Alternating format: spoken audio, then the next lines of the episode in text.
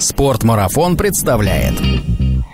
Вот мы делаем кроссовки. Американцы спрашивают, а для чего? Им говорят, мы делаем кроссовки. Они говорят, а для чего? И тут начинает выясняться, что есть кроссовки для разных видов спорта. Как-то раз у нас была один из преподавателей, женщина, похожая на тяжелоатлетку, и как-то она меня пыталась на турник, чтобы я перевернулся, но я ей сел вот прямо на шею. Ну, он был сильно удивлен, когда через три недели зашел к нему домой. Говорю, я приехал. Мне такие были глаза. Мат не приемли, это не какой-то выпендреж или что-то. Ну, просто я здесь так воспитан. Приветствую всех, кто по ту сторону экрана. С вами Андрей Хачатуров и программа «Просто о сложном». Вот здесь должен включаться волк-одиночка, потому что бег нужен только тебе. Попал в суточный бег, когда он только еще в России, ну, зарождался. То есть это вот такое откровение, когда ты понимаешь, тебе это надо или нет. Нет, я просто увидел ее рядом, э, возможность умереть. Подкаст об аутдоре, активном образе жизни, путешествиях, приключениях и снаряжении для всего этого. Спортмарафон. Аудиоверсия.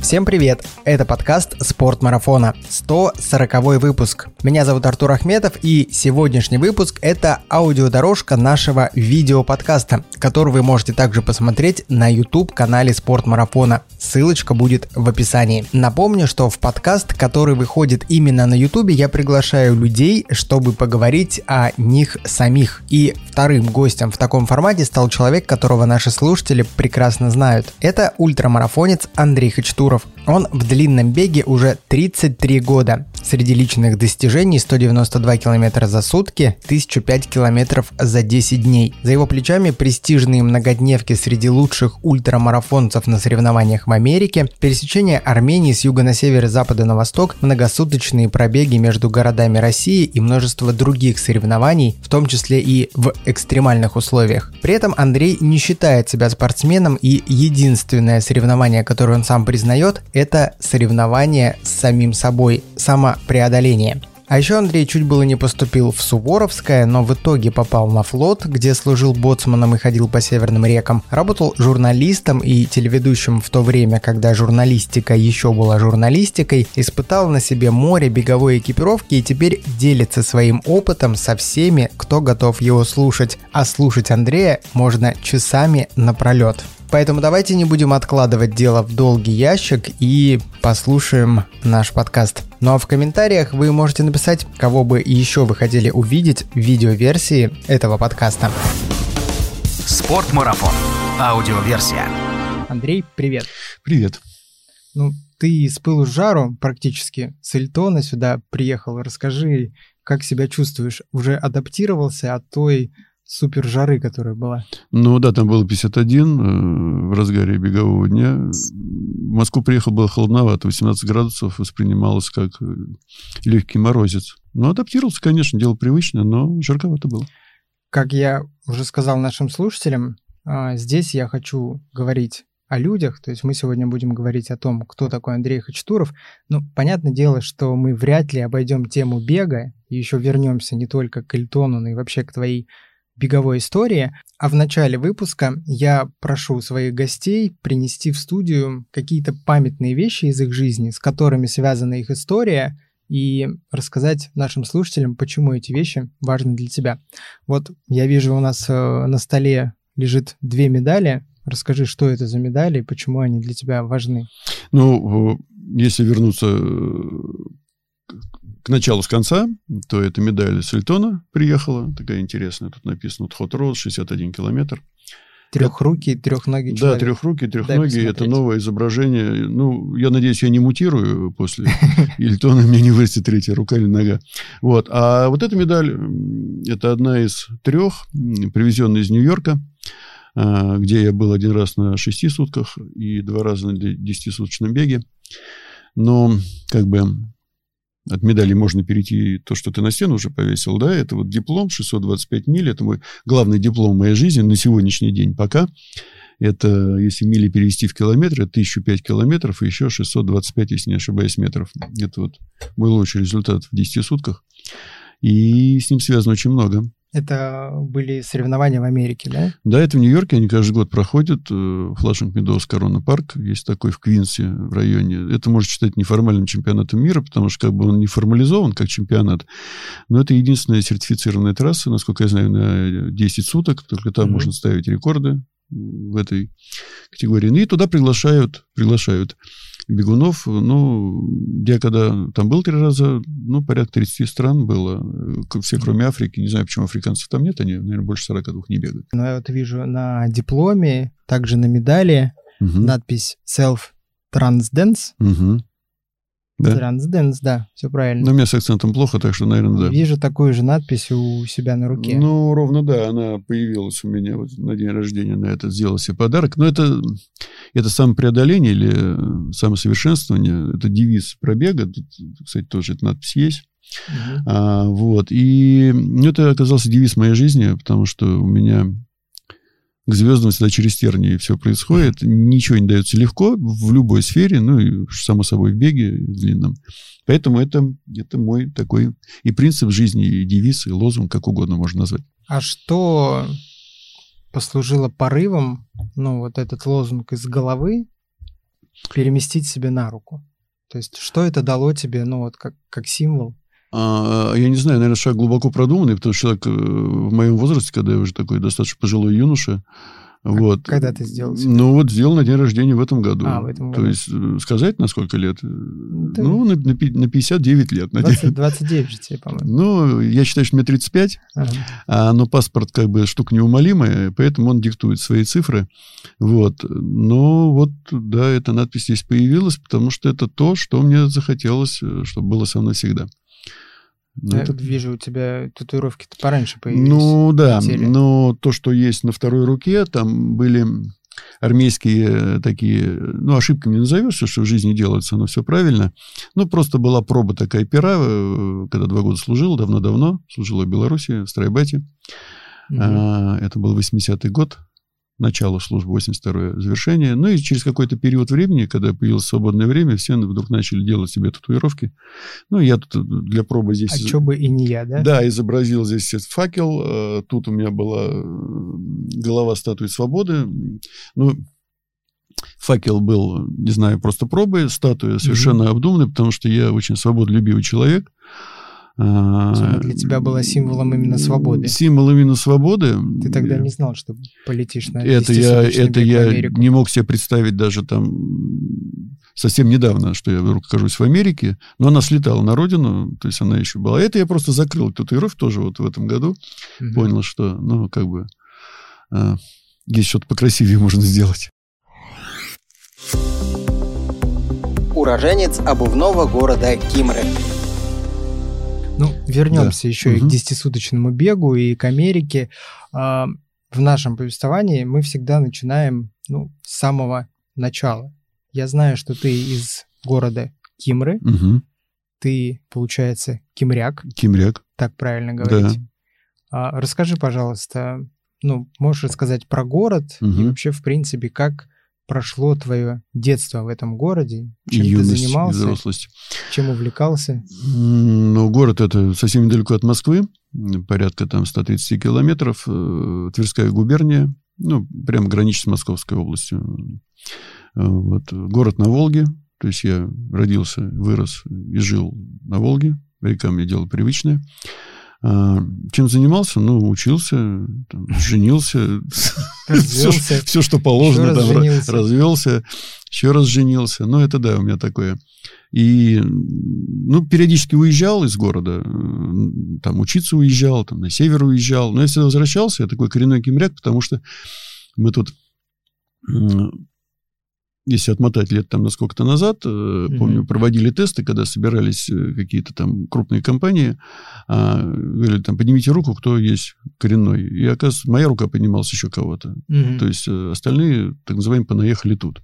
Но если, например, соседнюю Дубну, ну, как раз где я там долго потом работал, понаехали из лучших вузов страны, то у нас понаехали, ну, в советское время это был 101 километр. Mm-hmm. То есть, Понятно. Вот, ну, вот нормальный город, обувной центр, он славился еще во времена Екатерины, если история не врет, уже... По-моему, еще раньше. Да? Нет, во времена, во времена Екатерины уже на международных выставках участвовали. Ага. Вот, Волга там очень помогала, приходили баржи, тогда не было еще самоходных судов, притаскивали баржи, там бурлаки или кто уж, я не знаю.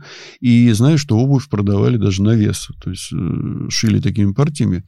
А, это было село, городом стал только при Керенском. А Кемряки э, так, был сообразительный народ, у города больше налоги, чем у села, поэтому они не хотели городом становиться, хотя mm-hmm. были крупнее там окрестных городов.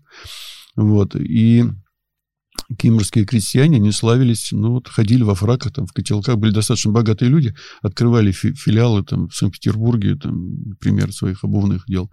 И, ну, храмы строили большие. Так, в музей зайдешь, посмотришь, когда э, фотографию крестьянина тех времен, ну, там, такое, что-то все в орденах, солидное. Интересный был город. Жалко. даже, я знаю, что Кимры еще славились тем, что крестьяне в один какой-то момент собрались и выкупили себя. Да, из... они э, из крепостного... В общем, а, не сказал, село было царское, э, да. то есть принадлежало людям царской крови. И очень знаменитые были хозяева, там это целое там жизнеописание. Вот. И периодически там появлялись они, например, там из Питера в ссылку отправляли кого-то, mm-hmm. он там назад. Ну, еще у нас э, Туполев родился тоже, под Кимрами тоже у него там был момент, когда его... Он же из дворянских кровей, mm-hmm. насколько я помню, и тоже там что-то в имении надо было поскрываться его родителям какое-то время, и он там провел свое детство, строил там запруды всякие и прочее.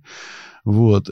И ну, интересное было село, было очень богатое, но, к сожалению, пришли большевики. У меня к ним вот неоднозначные по этому отношения, потому что... Интересно, какое отношение а, большевиков к тебе? Ну, наверное, такое же. Но когда разрушается то, что нормально работает, это плохо. Я не буду говорить, что там взорвали храм, еще чего-то, там вопросы религии трогать не буду, это тоже взорвали. В общем, если бы не взорвали то, что они взорвали в Кимрах, это был бы нормальный такой исторический центр недалеко от Москвы. И ну, сейчас остались только обломки. Ну, все равно можно еще проводить параллели с Кимрами, поскольку это был такой э, обувной центр да. Российской империи. Но потом в Советском Союзе осталась тоже обувная фабрика «Красная звезда», и он был обувным центром, ну, как бы до перестройки. Ну, просто mm-hmm. тогда шили на продажу, а в советское время уже шили на склад. Ну, были такие. Да. Купят, не купят, было неважно. Вот я знаю, что твой дед, угу. как его, прости, звали? Марк Арутюнович. Вот. Он тоже был связан с обувью, он не просто был, с обувью, да. но со спортивной обувью. Ну да, он был, насколько я знаю, главный инженер спорта. Ну, в общем, по бабушке, бабушка и дед у меня обувщики. Мать ага. с отцом машиностроители. Это там при советской власти машиностроение крупное появилось в Кимрах.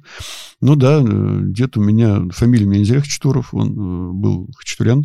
Угу. Просто когда приехал поступать в Москву в сапожный техникум, это был 30 какой-то год, я знаю, что в 39-м он его закончил. Ну, значит, приехал там на пару лет как минимум раньше. Тогда, видимо, было модно менять фамилии на более такую русифицированную. Ну вот, потом он закончил техникум, и его послали в Ереван. Он был директором обувной фабрики в Ереване, ну, до начала войны. Угу. А потом что-то там, фронт и все остальное. И после вот войны он оказался в Кимрах где они с бабушкой жили. Бабушка была начальник экспериментального цеха на фабрике, а он вот всю жизнь проработал в спортовой. Получается, что и ты каким-то небольшим таким образом унаследовал семейное ну, дело. Ну, похоже на то, да, заложены были какие-то гены от Потому что сейчас, ну, наверное, большую часть спортивной обуви, которая представлена в ассортименте спортмарафона, ты как раз частично тестируешь, ну и описываешь на сайте. Описываю всю, да. Все, не, да. не почти, а все. Все. И не только спортивный, но с кроссовок все начиналось, да. Чувствуешь, дедушка тебе подсказывает а, Наверное, да, дедушка наверное, представить себе не может, что будет такая обувь. Это точно. Хотя в Кимбрах были кроссовки. Знаменитые. Знаменитые кимрские кроссовки, да. Но там интересная история. У Кимр э, много-много лет город побратим Кранвисхайм, это под Штутгартом, запад ага. Германии.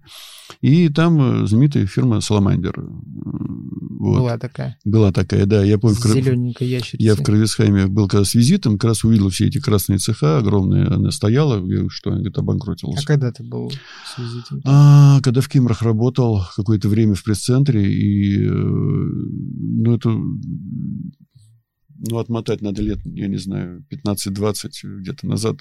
Жизнь такая штука ну, интересная. С какой целью ты там был? Ну, это был официальный визит, был день города Конгресхайм, и я был в составе делегации а, из как, Кемера. Как городу побратима. Да, угу. вот. Ну, там у них еще побратимы есть э, в Англии, есть в Восточной Германии, во Франции, и вот угу. и Кимры. И вот, этот Конгресхайм, не знаю, что там подарил или как, наверное, подарил э, парочку старых аппаратов под названием Десма. Мгм. Ну, это пресс-формы такие, Мгм. где лили подошвы. Подошва. Вот. И все кроссовки заключались в том, что подошвы были все одинаковые, а верх делали разный. Мгм. И, в принципе, думали, что так и надо. И вот смешной случай я забыть не могу. А как по-другому? Да, э, забыть, забыть не могу. Да, тогда иначе никак. А, Приехали к нам американцы, ну, у нас были связи такие футбольные. И детская команда футбольная из Миннеаполиса. И повели их на экскурсию на фабрику, там, в музей фабричный. И говорят, вот мы делаем кроссовки. Американцы спрашивают, а для чего? Им говорят, мы делаем кроссовки. Чтобы были кроссовки. Они говорят, а для чего? И тут начинает выясняться, что есть кроссовки для разных видов спорта. Мгм. Тут Вот. начинает выясняться, что есть разные виды спорта. Да, и, И для есть, каждого и вида для каждого вида. кроссовки. А мы в Советском Союзе думали, что ну надел и все. Ну, я помню те времена, а бегаем маленечко. Мгм. Когда начинали бегать, многие гордились, э, старые бегуны, что вот я взял кеды, а кеды были совсем плоские, вставил туда какой-то войлок там, Мгм. и вот бегаю, и мне хорошо. Прототип ортопедических стелек. Да, это, это тогда уже вот этот, э, как это, естественный бег, да, чтобы Мгм. потом стал нулевой дроп и прочее. Вот это был э, уже тогда заложен. Если вам интересно, как выглядели киморские кроссовки, вы можете просто вбить в поисковик «Амуниция афганских бойцов», собственно, в Афганистане. И практически все, насколько я знаю, бойцы были в этих Ну, кроссовках. кто мог, да, их достать, потому что они славились своей неубиваемостью. Честно говоря, мне они не очень нравились, я в них пытался бегать, но не получилось. Колодка для меня узковатая, иногда нога подламывалась. А ходить было удобно. Ходили все. Это было смешно, когда идет мужчина в выходной день в костюме, там, в кроссовках. Ну, это кимберская такая мода. Если у вас сохранились такие кроссовки, напишите нам в комментариях, можно ли в них сейчас заниматься или зачем они у вас сохранились. Там же, насколько я понимаю, в Кимрах ты и пошел в школу. Там Да? же пошел в школу, естественно, там же ее закончил, и потом оттуда уехал вот в Питер учиться мореходному делу. Можешь вспомнить, когда началось увлечение бегом? Как- Увлечение... когда вот Честно говоря, это? вот спортивных занятий в школе не очень помню, там, наверное, не бегали. Я помню, что у меня с турником никогда не получалось точно, и в конце концов меня на него не вызывали. У меня что-то с координацией, я вот э, провернуть, как это называется, там, что-то провернуть. что-то провернуть, я, очень. я там, меня куда-то в бок. Я могу отжиматься, там, приседать, э, там, бегать, прыгать, но вот без турника. Подъем с переворотом. Подъем переворотом это все не ко мне. То есть Мгм. ко мне уже даже не приставали по этому поводу, потому что как-то раз у нас была одна из, э, один из преподавателей какое-то время женщина, ну, такая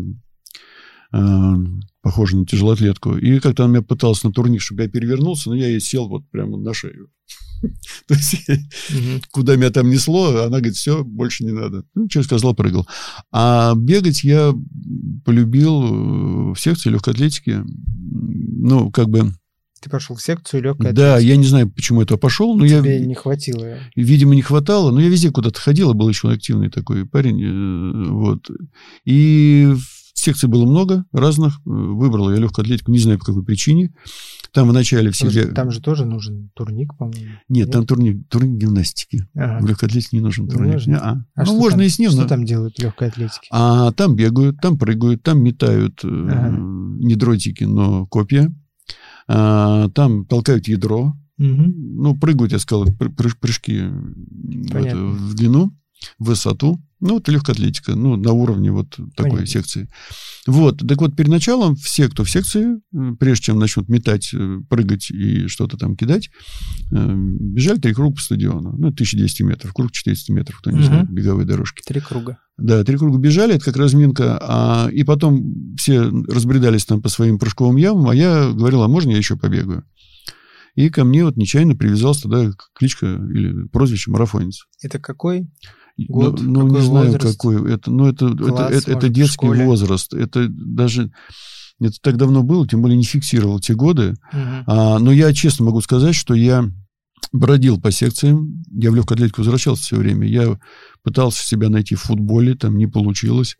А, какое-то время там провел самбо. Это было интересно, но почему-то я, я все время уходил туда, где бегаю. Мгм. Вот. Ну, так вот, коротко, если. Высот никаких там не добивался и не стремился. Мне нравился сам процесс всегда. Марафонец, который любил читать. Марафонец. Да. А помимо увлечения бегом, что было в школе? Я знаю, что ты читал много. Я читал не, не просто много, а очень много. Э, я без книги не ел, не спал. Там, не бегал. Да, ну, ну, то есть все свободное время я проводил с книгой, читал очень много, читал все. Ну, прям вот как вот у родителей была библиотека, я всю ее там по рядам, не разбираясь. Там стоит 10 томов Пушкина, значит, читаем 10 томов Пушкина. Дальше пошел там Норберт Винер, там, я математик, я за полностью. Читаю его. Дальше идет воспоминания и размышления Жукова, я читаю их. Также там... А что-то оставалось или просто для тебя был процесс Нет, чтения? это все осталось здесь. Я ведь не зря потом, ага. забегая вперед, видимо, пришел в журналистику, и не зря у меня всю жизнь очень легко с словарным запасом. Я считаю, ага. что вот чтение книг, оно очень сильно помогает. Ты можешь там хуже или лучше учиться в школе, Угу. Но книга ведь не обманет. Ты читаешь то, что ты читаешь. Кругозор. Кругозор, да. И мне очень нравилось. Но везде сказаться умным. Периодически... Не, как бы, что казаться? Если ты умный, и так видно. А, периодически меня заносило куда-то, что мне больше нравилось. Там, ну, там у нас обнаружил там родственников, там, море фантастики. Угу. Кто из любимых фантастов? А я не знаю, знаешь, они временами были. Там был Уэллс какое-то время, mm-hmm. потом там еще кто-то возник. Э, все такое переходящее, я просто, опять же, все читал. Что-то mm-hmm. конкретно не нравилось, я не читал. Там уже наступил такой выбор. Вот. Очень нравилось э, всякие познавательные книжки, где вот узнаешь полезную информацию, ну, о том, что там в мире происходит. Но не было же интернета, как ни странно. В твоем, не в твоем детстве не, не было, было интернета? интернета? В моем детстве, даже во взрослости не было, там, в юности. Вот. Э, поэтому все знания, э, они получались оттуда. Потом было время увлечения астрономией. Я помню, mm-hmm. даже как-то была такая газета «Пионерская правда», я то написал письмо, что я открыл новое созвездие. Да, я говорю, вот так. оно, они мне, говорят, прислали официальный там ответ, что это вот созвездие, до сих пор помню, Ворон и Дева. Ага. Вот, что оно там в декабре возникает, поэтому ты его... Ну, маленький ковшик такой интересный. А я любил просто вот зимой там лежать на снегу на берегу Волги и смотреть на небо. Невооруженным глазом? Невооруженным. Или были какие-то... Не, не вооружался. Бинокли, телескопы? у меня инженерных э, потуг таких не mm было. Я всегда слыл гуманитарием, ну, сам себе Слушай, считал. ну, без каких-то специальных приборов обнаружить невооруженным глазом новое созвездие, ну, а вдруг это, не конечно, заметили? интересно. А вдруг не заметили? Ага. Ну, у меня хорошее зрение, все нормально. Вот, ну, то есть интересовался. И был такой период, уже где-то в старших классах, что-то у меня вот с астрономией был очень сильно как-то потом дальше.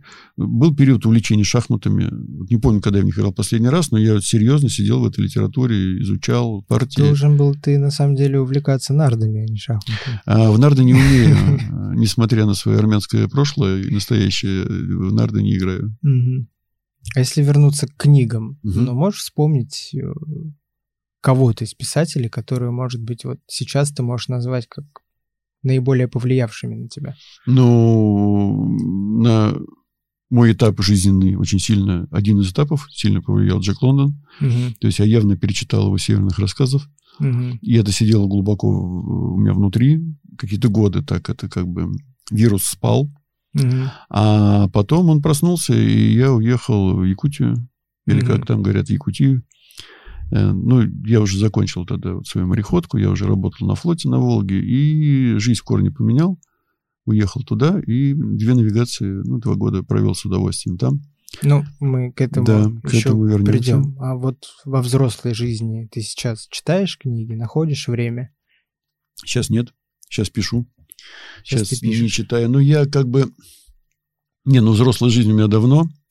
А, последнее, что я читал из там, что, что помню, это были там Хейли, Довлатов. Но у меня такая привычка, я люблю читать и перечитывать. Угу. У меня появляются любимые книги, и я могу с ними пожить. Вот. Ну, уже когда вот работал в журналистике, вот я любил Довлатова читать, мы так... Э, читать, по, перечитать. По стилю схоже, да. Хейли я любил читать, потому что... Подожди, по стилю схоже, что ты сейчас имел в виду? Не по стилю жизни, а по стилю... Ну, как он, интересно подает материал, я тоже так люблю некое хулиганство журналистики, такое определенное. А по стилю жизни нет, мы разные совершенно. Там как бы даже не надо искать чего-то общего. А Хейли мне всегда нравился с точки зрения познавать образовательный, то есть у меня все-таки вот менеджер внутри сидит. А, и, и по образованию менеджер. Да, я по нему, да. Вот. И э, вот он, он здорово описывает устройство, там, вот, угу. отель, аэропорт и прочее. тоже читал, перечитывал. То есть мне вот интересно, как это устроено. Ну, я люблю вот устройство механизмов, но не тех. Докопаться до сути вещей? Да, то есть в детстве тоже, помню, был не соврать бы, вроде Кублицкий, э, автор давно-давно, там «Тайна чужой профессии», там mm-hmm. была книга, если я не путаю. А, вот, вот точно у Кублицкого я читал про Нью-Йорк, и потом, когда я в него попал, я шел по знакомым улицам, потому что я читал когда-то там в советское время, там в лохматые, там в школьные годы. А «Тайна чужой профессии» это журналист перевоплощался. Он работал там дальнобойщиком, он работал еще кем-то. Он просто входил в профессию, а потом об этом писал. Тоже mm-hmm. интересно. Не знаю, как бы сейчас я прочитал, может, это было там наивно написано, но мне тогда вот это были такие откровения. То есть я люблю исследования такие. А ты учился хорошо или так? А, по-разному. Я учился тому, что мне интересно. Я всю жизнь считал, оказался неправ, потому что в университете оказалось, что у меня и к математике есть определенные склонности, и мне это ну, несложно дается. Я всю жизнь считал, что я гуманитарий, что я... Вот, например, физика мне была интересна, как начались задачи, я сразу сказал, я их не решаю. Я, как человек принципиальный, мог прийти на экзамен, сказать, что я вот отвечаю теорию, а задачу решать не буду, ставить мне там тройку, что хотите. Вот. Эм, не спорили с тобой? Со мной не спорили. Невозможно. Но да? я такой диссидентствующий был человек, да. Не знаю, откуда мне это взялось. Но я всегда старался делать наоборот. Ну, в школе, например, когда там заставляли носить костюмы, стали в старшей школе, да, я угу. первый, кто там в советское время вообще был редкость, я там пришел в джинсах, в них ходил. И Может, по... другие не ходили, потому что у них джинсы не было? Нет, потому что я вот не хвалю себя сейчас, но я всегда шел наперекор, и почему-то я так упорно шел, что меня почему-то не трогали. Mm-hmm. Или когда я работал там на заводе, было время, то есть всех загоняли на субботники, а я даже не знал, что субботник будет, потому что ко мне с этим вопросом не подходили. Не знаю почему. Может, у меня морда лица такая, э, может быть, я так себя вел. Или... Диссидентствующий. Да, да. То есть я, я не люблю принуждение, понукание и не люблю, не любил находиться в общей массе. То есть если где-то надо идти строем, то мне это не нравится. Андрей Хачатуров в этой студии не по принуждению. Ну да, исключительно по собственной воле. Но тебя тоже не принуждал. После школы у тебя было училище. Да. Я по... знаю, что ты сначала планировал поступить в одно, поступил в итоге в другое. Ну, вообще, да, там, там интересно. У меня вот как-то все какими-то этими... Э, я не знаю, почему я там собрался после восьмого класса поступать в Суворовское. Никогда mm-hmm. к военной службе более не тянул, тем более с моими-то взглядами на свободную жизнь. Но где-то в процессе меня хватило на э, медкомиссию достаточно сложную это пройти, а потом что-то мне все это надоело. Пришел ко мне друг, говорит, поехали э, поступать там, в речное училище, в Рыбинск. Я к флоту всегда относился, думаю, ну как на, на железной банке там сидят люди, которые друг другу надоедают. В конце uh-huh. концов. Нафига это надо? Вот. Но получилось так, что я в результате я не в Рыбинск, а вот в Питер поехал и связал свою жизнь на ближайший год с флотом. Ты поступил в Шлиссельбургское да, ну, морское училище. Да, да. Сейчас он называется техникум водного транспорта. Сейчас даже кажется. не знаю. Потом у меня еще была школа комсостава, там штурманский диплом получал. Ну, это такой... Ну, то есть пошел период флота. Мне это mm-hmm. очень нравилось. Сначала работал на Волге, на Заре. Заря, сейчас уж Зоря, не знаю, есть или нет. Это вот такой водомет.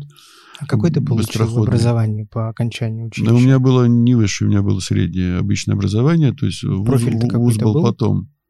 Ну, профиль был рулевой моторист, потом, ага. вот, потом профиль был штурман еще где-то там угу. лежит. Угу. Но ну, когда уехал на север, я там работал боцманом, меня штурмана не тянуло, потому что там, кроме я не любил э, всякого администрирования, а на э, грузовых судах штурмана еще связаны там с грузами, с отчетами, с пересчетами. Угу. Мне больше нравилось вот заниматься палубой.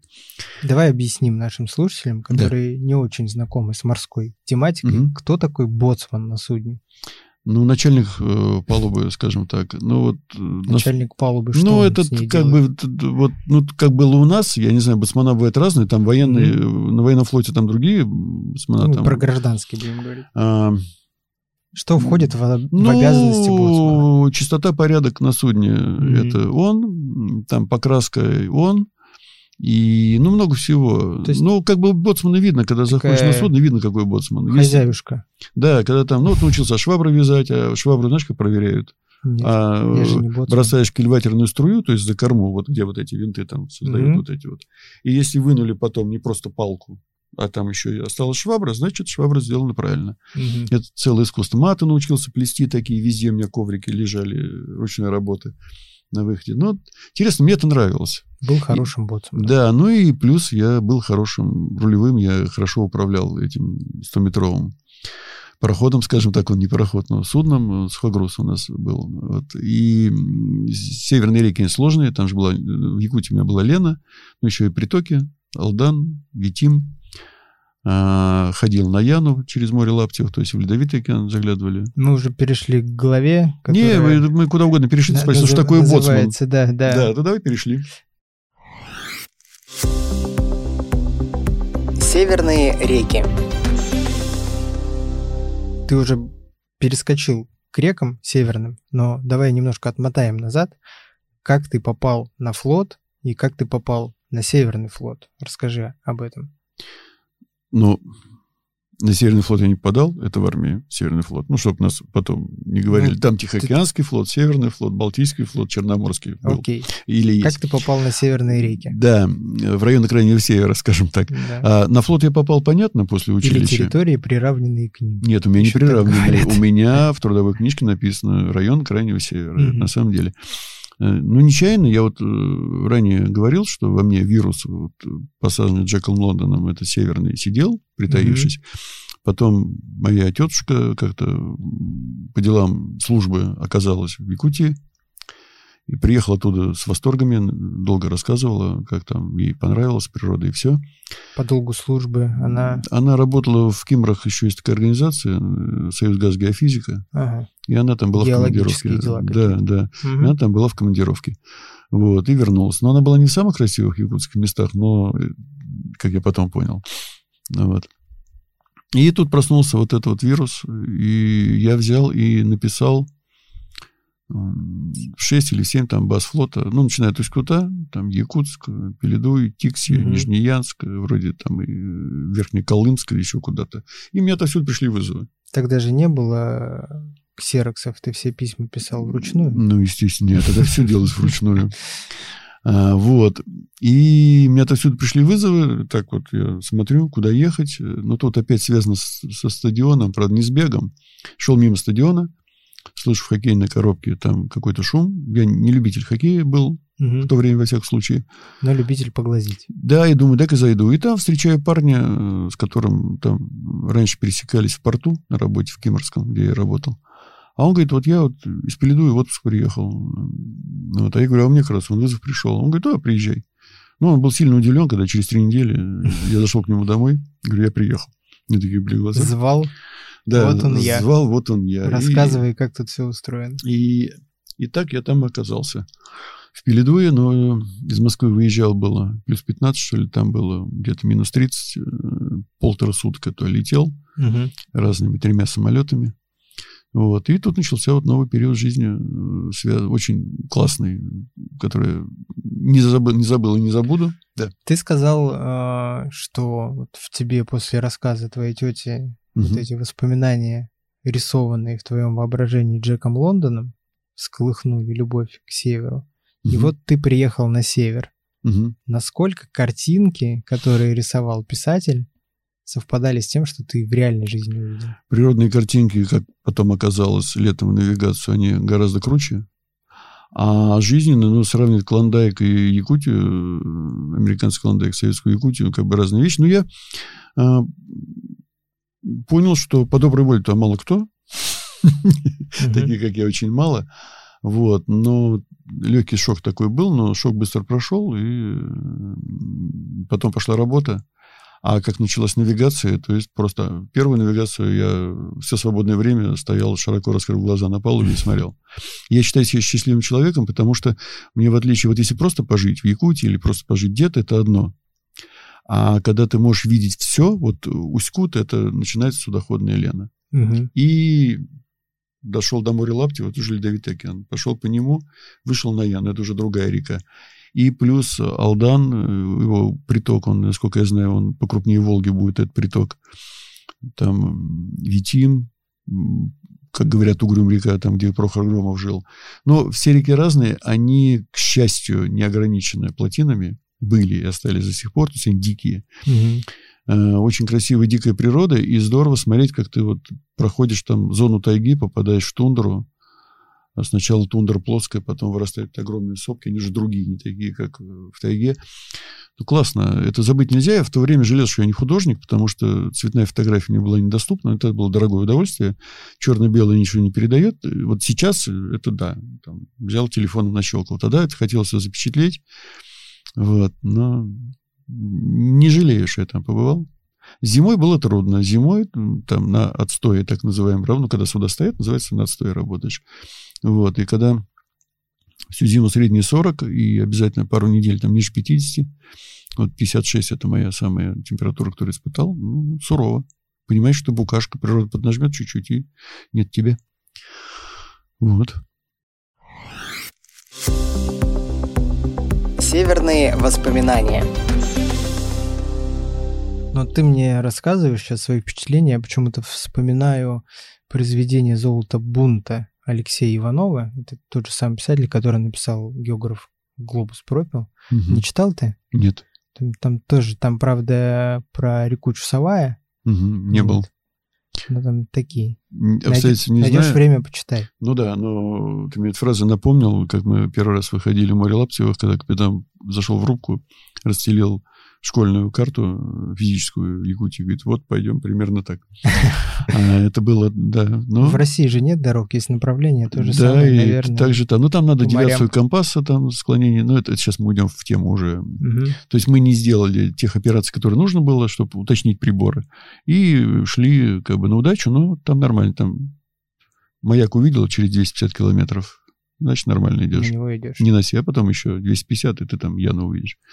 Ну вот помимо пейзажей, угу. на которые ты смотрел, открыв рот с палубы, угу. ну, тебе надо было находиться на палубе, потому что мы поняли, чем занимается боцман. Угу. А, что еще? Какие воспоминания вот именно северные? Люди другие, э, сразу заметно, угу. взаимоотношения человеческие другие, э, больше доверия, больше взаимовыручки. Ну, ну, как бы суровые условия накладывают отпечаток, слабых там людей нет, но они исчезают.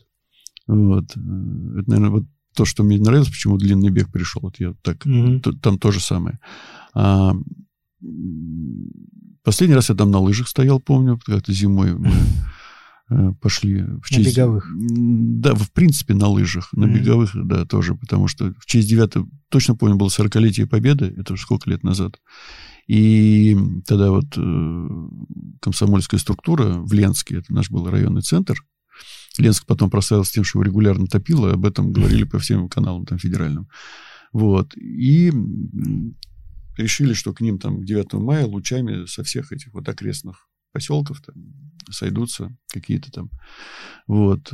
За это обещали, насколько я помню, что-то пару тельняшек в нашей там и бутылку спирта, что ли. Ну, это так, это в районе шутки. Ну, короче, я любил все э, интересно, и мы пошли. Вот это было как раз 40 градусов.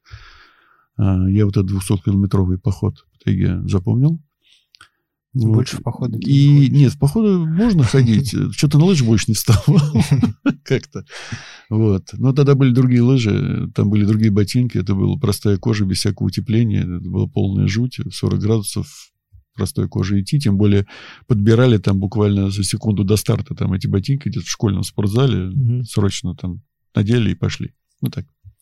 Слушай, ну про север еще говорят, что, хотя ты и сказал, что ты не жил на севере, а, mm-hmm. можно сказать, работал, служил. Нет, ну, нет, служил, жил, работал. нет, жил, ну, я жил, я же зимой там жил, я же mm-hmm. не на палубе жил, а в доме. Ну, имеется в виду не на одном месте, а как бы передвигался а, по северу. Ну, зимой в одном месте, да. Да, но про север говорят, что если человек был mm-hmm. на севере, жил на севере, то даже если он оттуда уедет, все равно будет э, какая-то тоска по этим местам. Да.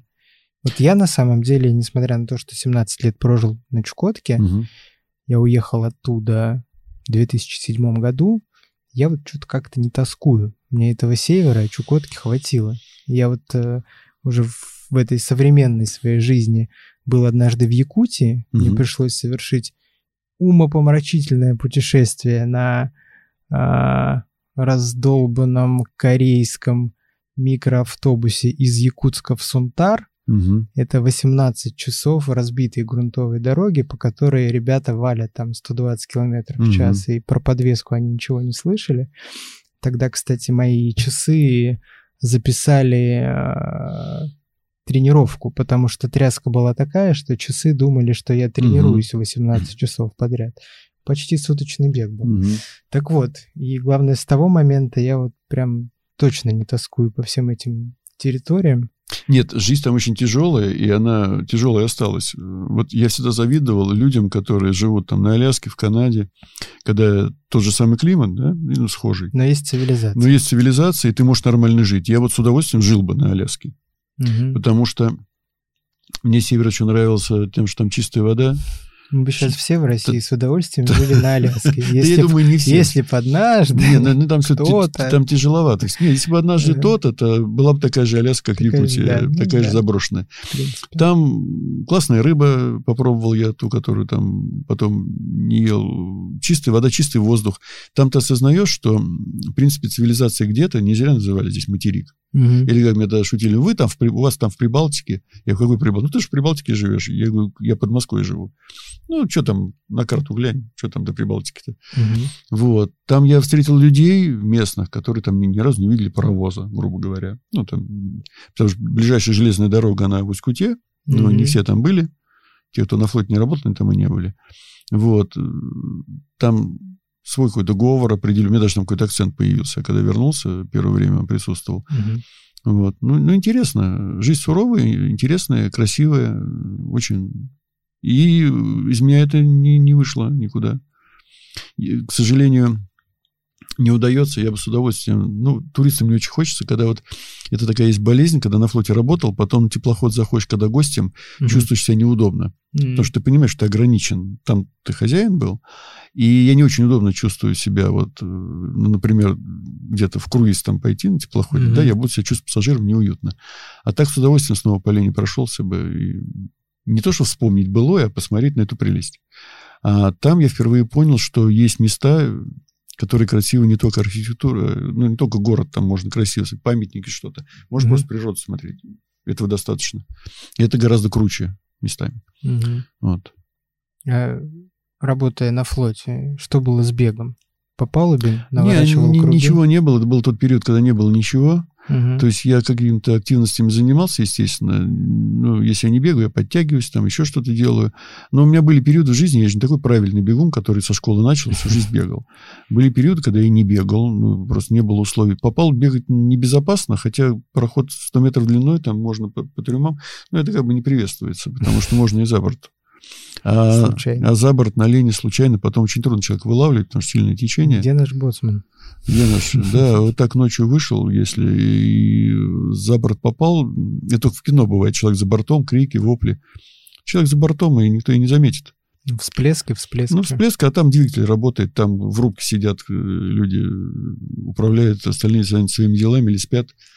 А а в тайге оказаться э, одному это пока найдут. Те комары такие сожрут. Мгм.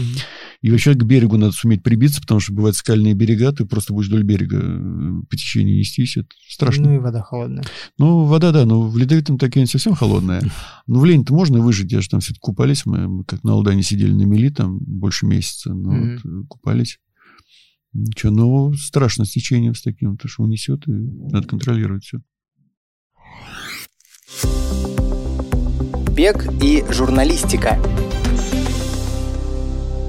Ну, тебе в целом, я сужу по твоему рассказу, нравилось работать на флоте, Очень, нравился север. очень. Почему это закончилось? Ну, Глава. флот такая штука, она не способствует семейной жизни. э, Пришлось приезжать разводиться. Мгм. Вот. Ну, как бы я не, не мог пустить дело на самотек, можно было так, э, как бы сделать это заочно, но хотелось сделать это очно. И, в принципе, я думал, что я заеду в Кимры, разведусь и уеду в Мурманск. Э, Хотел что-то на атомоходе поработать, на атомном лед- ледоколе. Мгм. Что-то меня так Вот. Повысить ну, планку. Да. А, а, увеличить палубу. Увеличить палубу, да. И как-то было интересно.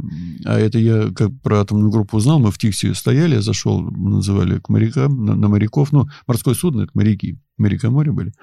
Вот. Я говорю, как там попасть? А говорит, несложно, там атомная группа, там к ней очереди нет. То есть никто более не стремился, по их словам. Вот.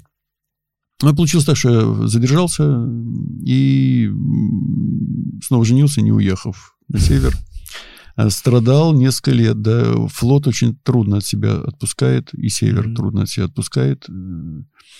Тогда читал всякого Новикова прибоя и прочие там морские рассказы. Ну, а потом ну, просто пошел жить дальше.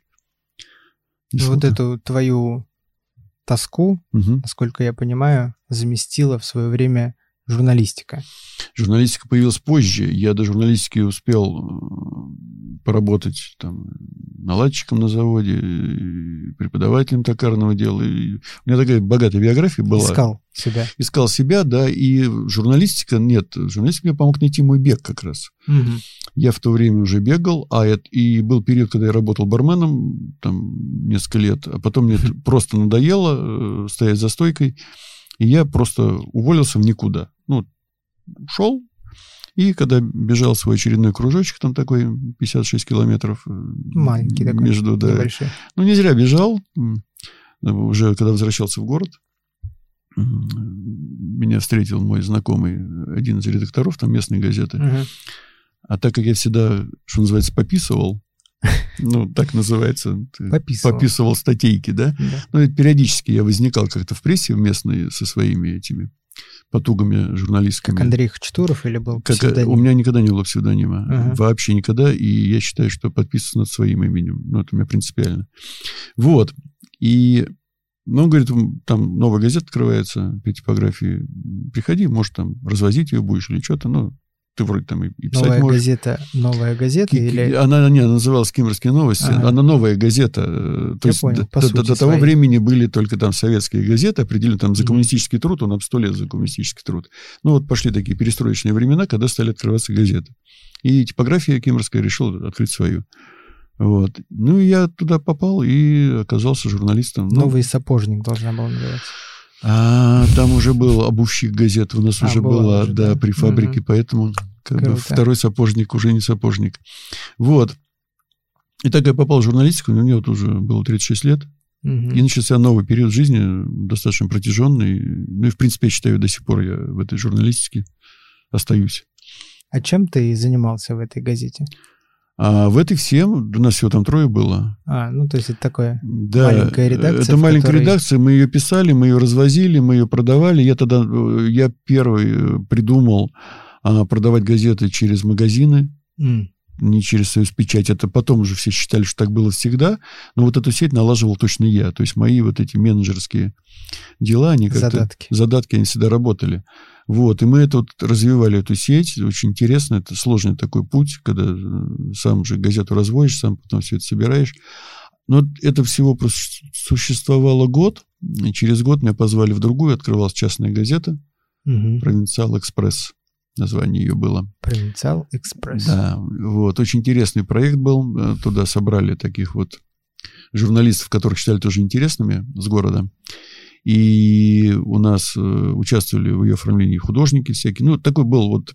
Это была первый раз в моей жизни работа, где мы были как семья, а газетка наш ребенок. И работали как бы не за страх, не за деньги, там, а не за совесть, а вот просто это дело, которое нам нравилось. Можно было хоть круглые сутки работать.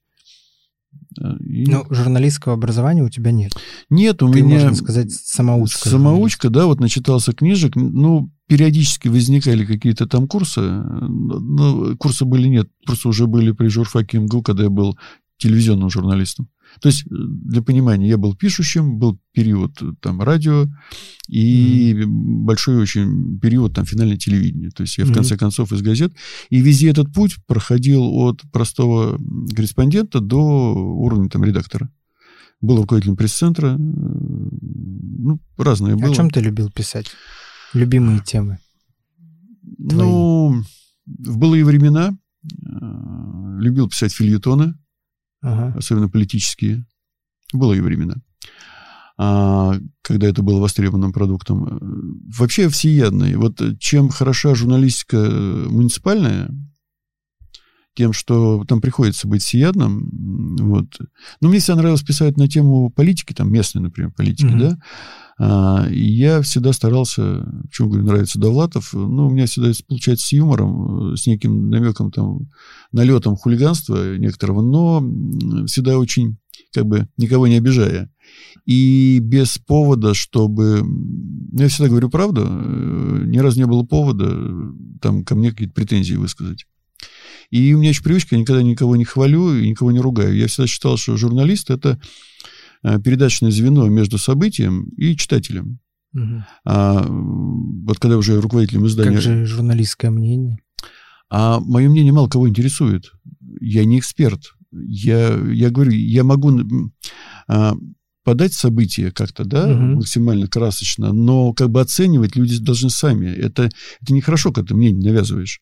Mm-hmm. Когда тебя спрашивают экспертное мнение, ну вот людям очень нравилось, когда я прихожу, например, ну, грубо говоря, там, к сантехникам, да, говорю, я в вашем mm-hmm. вопросе тупой, вот расскажите мне, как вы работаете. О, я также делаю подкаст «Спортмарафон». Вот. И там люди удивляются, как тупой. Я говорю, к нам же все приходят журналисты такие умные, все с мнением. Я говорю, а я вот должен, если вы мне объясните нормально, я смогу читателям объяснить нормально. Mm-hmm. Как вы там чините трубы, кладете кирпичи, там, там точаете обувь и все что угодно. Или там физику частиц там развиваете. Угу. Вот, поэтому... И я когда работал руководителем в изданиях, да, я как раз это мнение искоренял, потому что когда журналист там начинает якать э, там еще чего-то и говорить, что вот это так, а не так. Очень не любилось э, говорить о спорте, когда я это назвал поминальные списки, когда было так, приходит, например, там соревнования по борьбе, да, и там приносят мне сплошные фамилии. Я говорю, кому нужен этот поминальник? Кроме родителей этого ребенка, да, и там и каких-то знакомых, это никто не... Вы мне о событии напишите а не вот это вот. Это так можно печатать некрологи и, ну, и, и парадные, и траурные списки, они как бы не дают никакой информации. Вот, поэтому... То есть задача журналиста – это показать события максимально со всех при, сторон. Прежде всего, объективно подойти. Угу. Если события спорные, ну, надо иметь как, хотя бы пару мнений, да, потому что очень много бывает ситуаций разных. Но очень трудно всегда было работать, но особенно, я помню, а, общался с федеральными журналистами в то время, уже давно, они говорят, мы вообще не понимаем, как вы на местах работаете, потому что вы же как бы на переднем крае, угу. Вот она и власть тут перед вами, и это все, все перед вами. И люди те же, которые вы пишете перед вами, ты не спрячешься там где-то на большом этаже, большой редакции, и ты здесь написал, а в Сихотэ-Алине там твою статью кто-то читал. Угу. Тут же все на месте. Поэтому муниципальная журналистика, она такая интересная штука. Вот. И поэтому у меня никогда не было псевдонимов, ты уже говорил, да. Я всегда за то, чтобы э, моя фамилия, пусть ее будет, ну, Иногда приходится много писать, мне говорят, ты там, твоя фамилия не надоест. Я говорю, ну, если я интересный, то не надоест. Вот. Но я никогда не скрывал э, свое имя под каким-то псевдонимом. Просто я должен отвечать за свои слова конкретно. И ни разу не было никаких конфликтов с властью? Не если было. Ты писал не было, правду, да. Да, вот у меня была эта такая рубрика «Ратуши без ретуши», когда я начал воспитывать чиновников местных, э, ну, косноязычных, угу. и давал их э, цитаты какие-то вот эти косноязычные, а сверху еще давал подзаголовок, который был смешнее, чем, чем цитата. Ага. И как спросили, сколько раз на тебя в суд подали, говорю, ни разу. И э, очень приятно, когда стоит человек, говорит, я сейчас скажу крылатое все, но я скажу. Угу. То есть это стало уже нормально, люди стали следить своей речью. То есть некая воспитательная такая функция. Приложил руку. Да, да. Как журналист. В то же время, ну... Как ты считаешь, если вот взять сейчас какую-нибудь твою статью на угу. политическую тему угу. и выпустить ее сейчас с тем же посылом, с которым ты писал ее раньше, надают тебе по шапке? Ну, да, ну, Цензуры стало больше. Ну да, мнение. нет, э, самая свободная пресса в плане политики была при Ельцине. Угу. Он просто не обращал на это внимания, и поэтому... Э, Ельцин просто хорошо танцевал. Ну, я не, не обсуждаю как человека, там, хорош он, плох, там, пил, не пил, там, по-разному, что не говорят.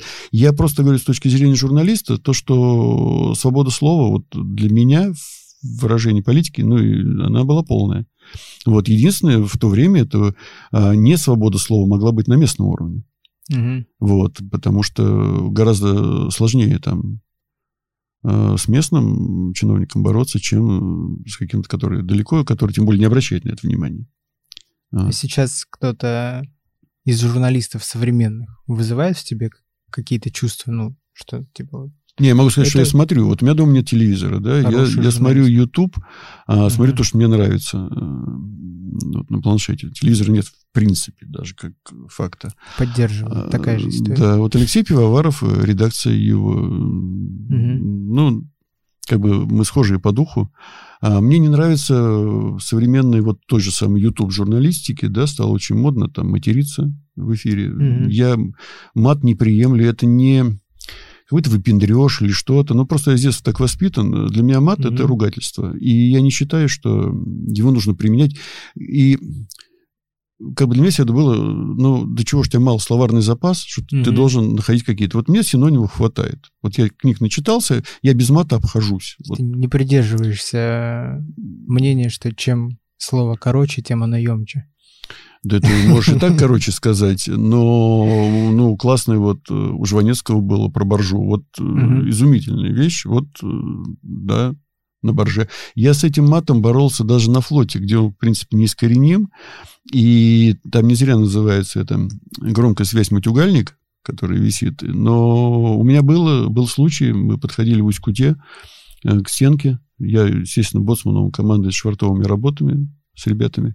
Ну, Так, кстати, как на флоте с матом было? Ну и вот там капитан э, имел неосторожность что-то матом крикнуть. Я просто бросил веревки и ушел. Пришел в рубку, он с ума сходит, как ты, что ты? А я говорю, да ты меня публично обматерил перед всем портом. Да я ты... Я говорю, вот следить. надо». То есть у меня это было всегда на Мгм. очень жесткой основе. И у нас на проходе не позволяли в мутюгальник материться. Ну, я говорю, это, это не какой-то там вот я такой вот выше там, чем остальные. Я считаю, что русский язык достаточно богатый, Мгм. а мат, он э, принижает его ценность. И когда сейчас вот начинают это выпячивать, ну, значит, плохо учили русский язык, слов мало знаете. Ну, мне кажется, что для многих на Ютубе возможность материться это как раз-таки то же самое диссидентство, что и в тебе Это, немножко это не диссидентство, это же никто не запрещает. Вопрос э, в свободе. А это не этого, свобода. Этого нельзя делать Слушай, ну нигде. гадить на улице публично это не свобода. Это есть туалет. понимаю, Есть да. туалет. Ну, матерись в туалете. То есть это нет, это не свобода, это, это совсем другое. Но это мое мнение. И я как при нем всегда останусь. Это так же, как вот я почему говорю, без псевдонимов. Мне, э, когда появился интернет, да, появились там Мгм. всяческие вот сообщества в нем, я терпеть не мог, что люди там не, не с именами, а как назывался, собачьими кличками. То есть и, и он может из-за этой клички лаять на всех, зная, что его никто не знает. Вот это вот, э, Мгм. вот это то, что мне не нравится э, в сообществе, когда человек прикрылся чем-то, и вот там вот, оно... А при случае, когда спросишь, как этот, опять же, Жванецкий, как это, поводя из стороны в сторону, сколько-сколько, и выясняется, что человек думал по-другому, просто он так вот из-за угла. Вот. Но это, это, наверное, давно на свете живу, когда еще были чуть другие правила. Правила меняются в жизни, но я остаюсь при своем мнении. Были приличия. Были приличия, да. И Мгм. я вообще не считаю, как это родители могут при детях вот материться. Я, я не понимаю этого. Вот просто. Для меня это неприемлемо. Это нехорошо.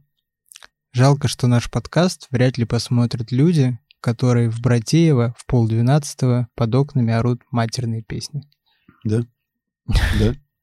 А я тут в Пушкино шел. Средь белого дня сидят, ну, наверное, не школьники, ну, или старшие школьники, или там ученики техникума. Поставили, значит, э, от гитары этот Чехол? чехол и Кофр. дру- дружно заорали что-то матом. И думают, Мгм. что мы должны еще за это подавать.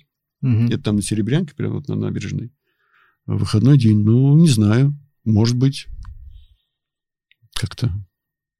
Ну, чё- меняется что-то в мире. Не всегда в лучшую сторону. По-разному бывает.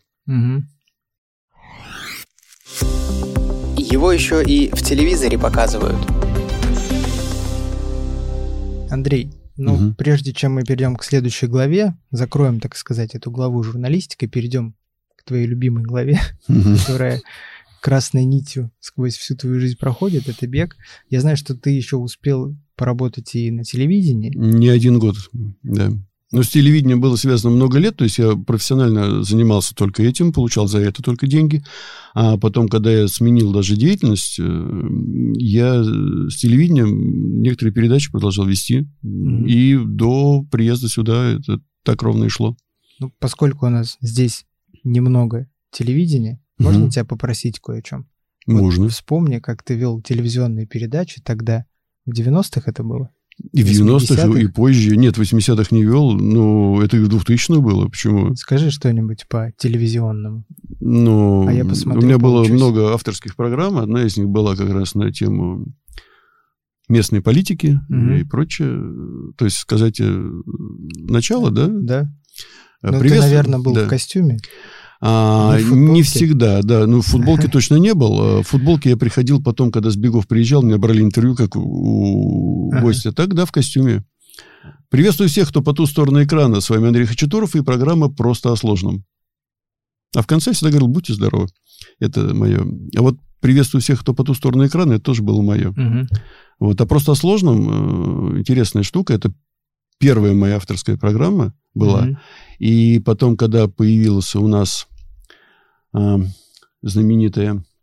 Что-то связанное с политикой. Там, а, в общем, Господи. Пусть наши слушатели напишут. Нет, нет, нет, это было в том, что мне говорили, вот, Андрей, ты похож на ту программу. Говорю, знаете, моя появилась раньше на несколько лет. Э, то есть э, я этот жанр открывал. Но а там уж куда попал.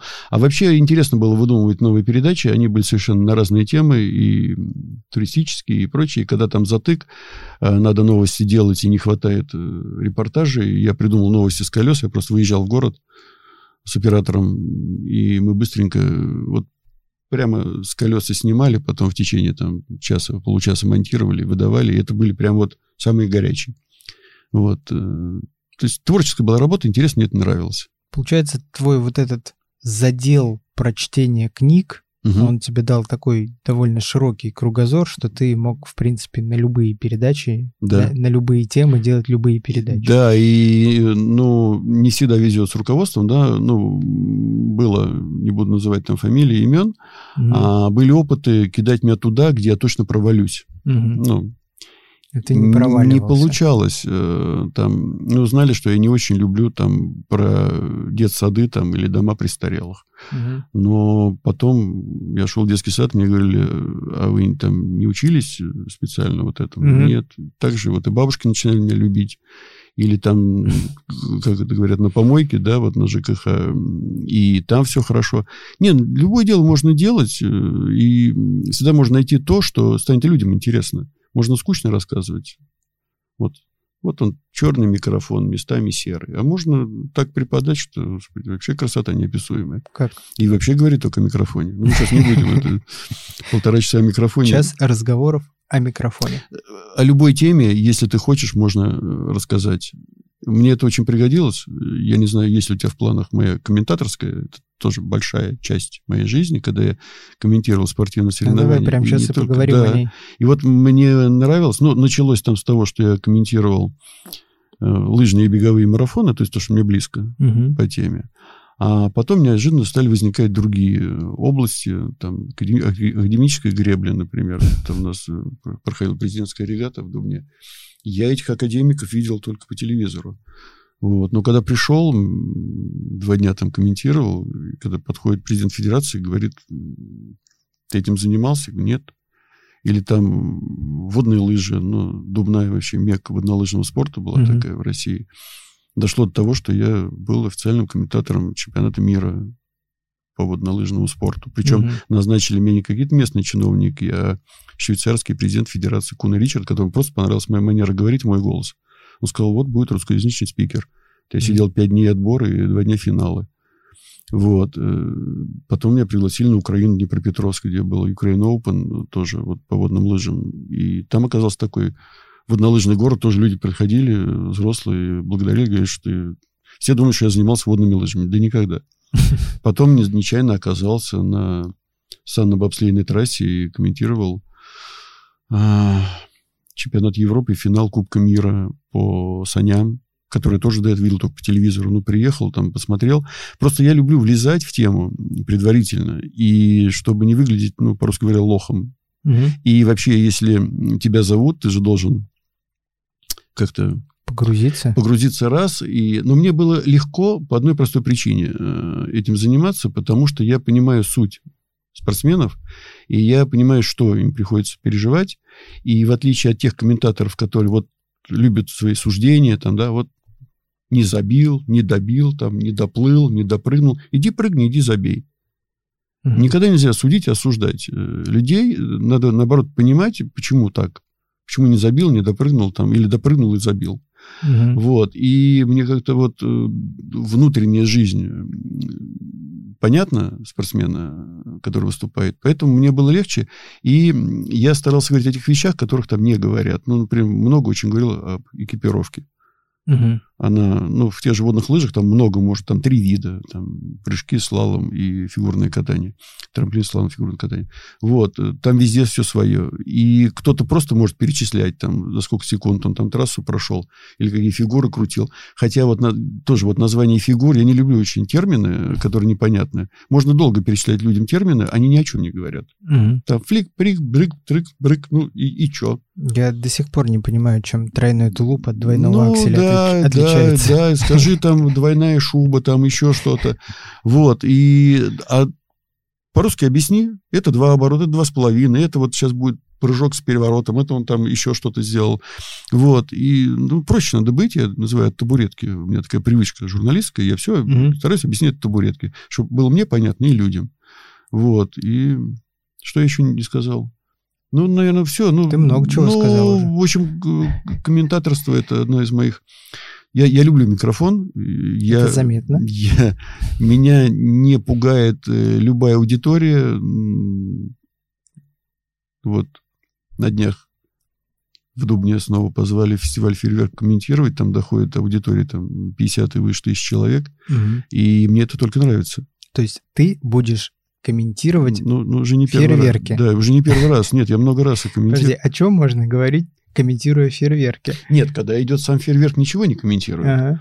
А это просто могу объяснить, что такое фестиваль фейерверков ну, в Дубне. Это цветомузыкальное шоу. Это Мгм. вот с тех пор я стал просто к салютам относиться равнодушно, потому что когда идет синхронно это под музыку все это вот действие, и когда команды такие, ну, они не просто местечковые, они Мгм. в, это в ми- в мире имеют... Мировые э, соревнования, мне кажется, даже проводятся. Ну, ну да, да, когда у, у людей награды там привезены из Японии, из Америки, то есть это серьезные команды. Вот. И, ну, очень много зависит от подбора музыки, от того, что они изобразили. Отличается стиль и качество. Ну, в основном вот, вот там на фестивале в Дубне, он уже 15 раз будет проходить. А, там три команды всегда называется фестиваль «Большая Волга». Мгм. Очень интересно. И когда люди просто визжат от экстаза, э, это непередаваемая вещь. И когда вот весь город стоит на набережной через Волгу, стреляет, очень красиво. А комментируешь? Нет, ну, я любил рассказывать, там же перед началом надо говорить.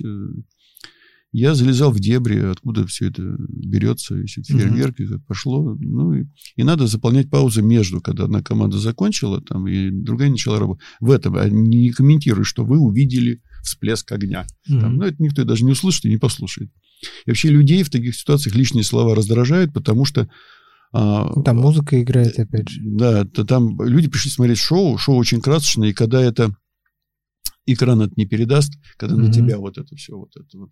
И еще, когда хорошая очень акустика, а там очень хорошая акустика, я имею в виду аппаратура, когда Мгм. действительно музыка звучит не там из какой-то там ведра, э, тарелки, а мощно, и вот это все вместе, это непередаваемое. Я примерно понимаю, о чем ты говоришь, потому что в, можно так назвать, в золотую эпоху Чукотки Мгм, на главные праздники, это Корюшкин фестиваль мгм. и Новый год, привозили действительно крутые Команда. шоу, и Мгм. одно из шоу, насколько я знаю, устраивала команда, которая делала фейерверк в фильме «Сибирский цирюльник» Мгм. Никиты Михалкова, и это действительно, когда 25 минут продолжается просто Это очень много денег. неимоверно красочное. 25 да. минут это Ну, очень много. П- п- Посчитать, это у нас любили посчитать, сколько залпов улетело. Ну, это начинают считать Но- потом, но есть вещи, которые нельзя оценивать деньгами. Мгм. Ну, просто, ну, как, надо,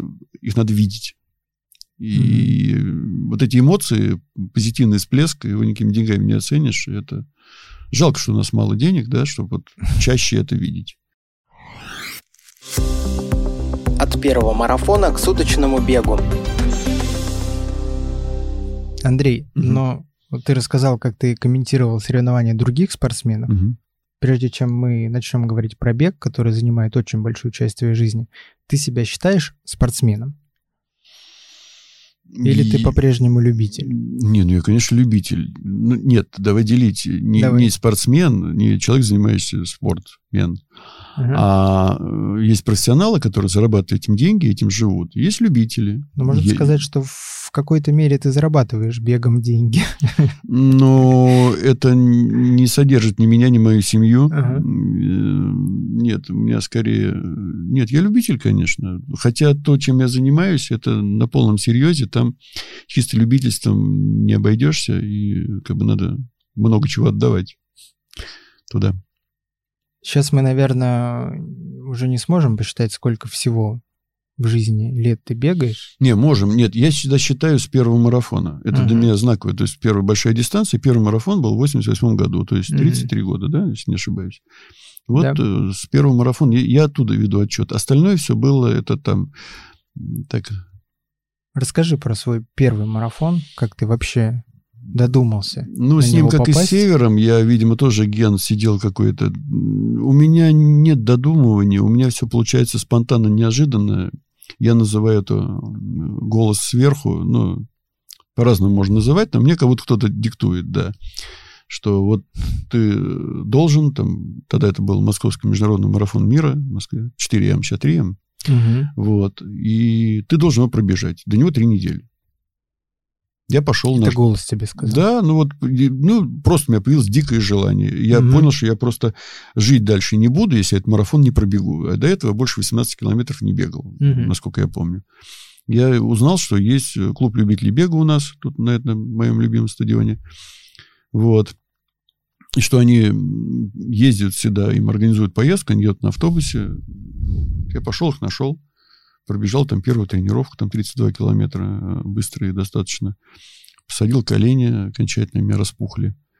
Окончательно? Ну, посадил до так, что... Было? Нет, до было этого не было. Окончательно, я имею в виду так, что окончательно. Другой ага. бы сказал, э, как бы с бегом все закончено. Угу. Тогда ведь не было нормальной обуви, э, в принципе, как остальное. В чем тогда ты бегал? Ну, в кроссовках каких-то, я помню, я только название запомнил. Ну, в общем, были кроссовки на микропоровой подошве. То, что сейчас вот на подходной обуви угу. в трекинге делают, ну, с другой подметкой. А тогда такие были кроссовки. Угу. Ну, или то, что можно назвать сейчас лайфстайл, ну, в чем люди ходят по городу. Вот. Но никак не бегают. Сто процентов. Вот. Назывались они Нордик. Эти кроссовки красивые были, считались они хорошие. И, ну, я когда в Москву приехал на автобусе, я еще там долго рассказывал, у меня торчали раскаленные стержни в коленях, они были распухшие. Я мог только задом подниматься на второй этаж. Вот боль была такого уровня, и первый марафон мне, естественно, запомнился. Вот. Тогда было первое преодоление. Да, это было настоящее преодоление, и я четко помню, как вот я, я понял, сколько уходит, во-первых, энергии и сил, и как ее чувствуешь восполнение, там, вот выпил воды, там, раз, тебя влилось, там, метров на 300, через 30 mm-hmm. раз там кончилось. Вот, или там встретил на 39-м километре бабушку, стояла с хлебом с солью, мне вот этот хлеб с солью помогли. Ну, тогда я пробежал медленно, это было 3,52. Угу. Сейчас изменились критерии, сейчас считается из 4 часов человек уже что-то там совершил. Вот, ну, просто стало больше народу бегать, поэтому критерии меняются. Тогда у нас медленнее 3.30 как бы считалось э, ну, мавитон. То есть ты... Но зато я когда на финише, мне сказали, вот теперь ты марафонец. Это звучит гордо. И дальше вот так потихонечку пошло. А что для тебя было главным в преодолении вот этой дистанции? А ну, преодоление себя и было главным. Не результат спортивный? Не, нет, нет, мне нужно было ее преодолеть, поэтому я всегда сейчас всем говорю, что первый раз на дистанцию там выйти, нужно там, грубо говоря, уложиться в лимит. Меня иногда критикуют, говорят, что там забег улиток там или за что-то. А я всегда говорю о тех людях, которые только начинают. Э, я называю это выйти, понюхать дистанцию. Надо ее понять. Амбиции потом придут, скорости потом придут. У меня тоже потом пришло. Если я говорю, первый был 3,52, лет через 5 у меня там лучше 2,45 был мой марафон, 2,45-47. Это вообще две большие разницы. Не просто час разница, а из трех часов это уже другой бег. А ты именно к этому решил идти после первого марафона? Не, я просто бегал. Следующий тоже был через год неудачный, ну, тоже mm-hmm. медленный. И, ну, тогда я просто в клубе тренировался, я прибился к клубу любителей бега. Он у нас был, мне повезло, один из сильнейших в Тверской области. Uh-huh. На самом деле сильный. Вот. И тренировки там три раза в неделю были у нас. Но я потом как бы... Я вообще против колхоза в беге. Это мое такое мнение. Я вот, в принципе, человек очень общительный, готов бегать со всеми, но в плане бега я волк-одиночка. В том плане, что я готов бегать с кем-то, но плохо, когда из-за того, что кто-то не пришел, это срывается. То есть люди, когда э, четко подвязываются, что я бегу только вот с подругой, с другом или там с этим обществом, да, угу. и вдруг тренировка не состоялась, человек идет домой, это неправильно. Вот здесь должен включаться волк-одиночка, потому что бег нужен только тебе. Вот, остальное может помогать или мешать. И но начинать с компании все-таки проще. С компании проще, но всегда, когда говорят там, особенно девушки, да, вот я с подругой буду бегать, я говорю, ну, утопичный путь, потому что раз-два пробежите, даже в семье с близким человеком трудно согласовать вот эти вещи. Даже когда там, mm-hmm. с женой ты договорился, вот мы сегодня выбегаем, возникает причина, что либо ты, либо жена не может бежать. Ну, по разным причинам, да? И все, и второй не бежит. Mm-hmm. А уж с другом, подругой, там, с родственником это э, очень много препонов, и когда это мешает бегу, это плохо. Если это не мешает, тогда нормально. То есть, да, желательно бегать. Мне тоже веселее бегать с кем-то. Я люблю бегать и болтать. Там, ну, болтать в принципе люблю. Вот. И, а про бег можно разговаривать вообще вечно. Ты э, первый раз пробежал марафон, угу. и что ты после него понял? Ну, наступило первое понимание настоящей боли, угу. скажем так. Это. И, э, не оттолкнуло тебя это боль нет, от желания Нет, дальше? нет, меня, как раз, это не отталкивало никогда. Просто, ну, я еще такой я не сказать, что не люблю врачей, да, я просто не, не связываюсь с медициной, я все лечу сам. Угу. Ну, так вышло. А, я не люблю таблетки есть, я не люблю обезболивающие по этой причине есть, потому что, ну, потому что как-то понимаешь, что ты одно лечишь, другое калечишь, да, ты там глушишь боль, там сажаешь желудок или печень или что-то. А в беге все взаимосвязано, если ты что-то там заглушил, ну, завтра ты не побежишь. Поэтому у меня был такой трудный путь, э, вот когда я сам там пробовал. Как... Все лечил бегом. Все лечил бегом, ну, колени вылечил лопухами. Вот, но на самом деле. Ну, есть простые средства народные, да. Я не за, не за народную медицину или за что-то, и не за бабки на рецепты. Я просто говорю, что бывает э, под ногами у тебя что-то есть э, такое, что может тебе помочь. Или не может. Но главное, чтобы не навредило. Вот. Это главный принцип, особенно в беге, особенно в длинном. Главное, чтобы не навредило. Вот.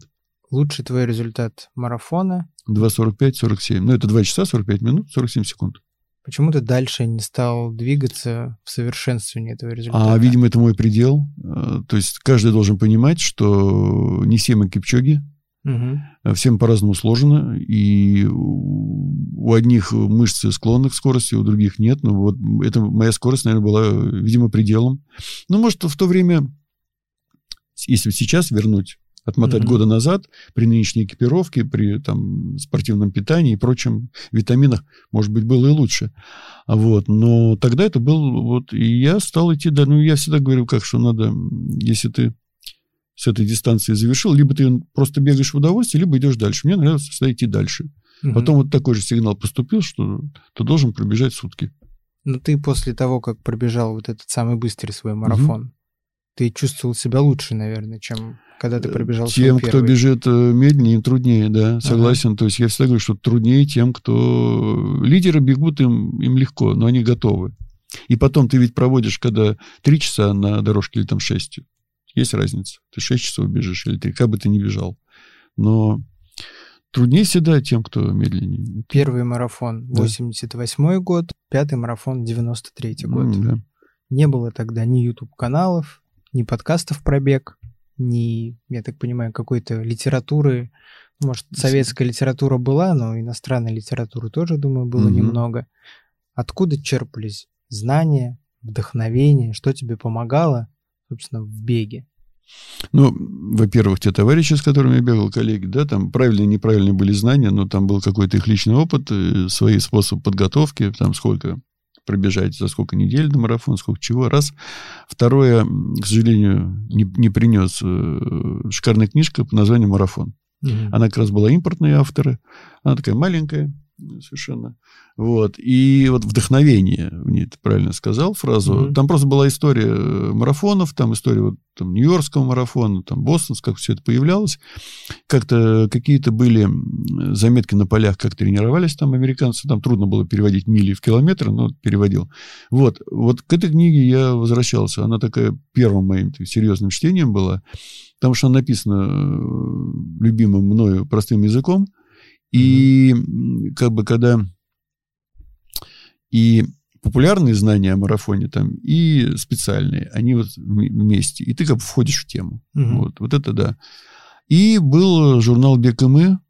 Он, наверное, тогда уже был Борис Прокопьев, его редактор, ну и автор, и все это мой старый древний беговой друг.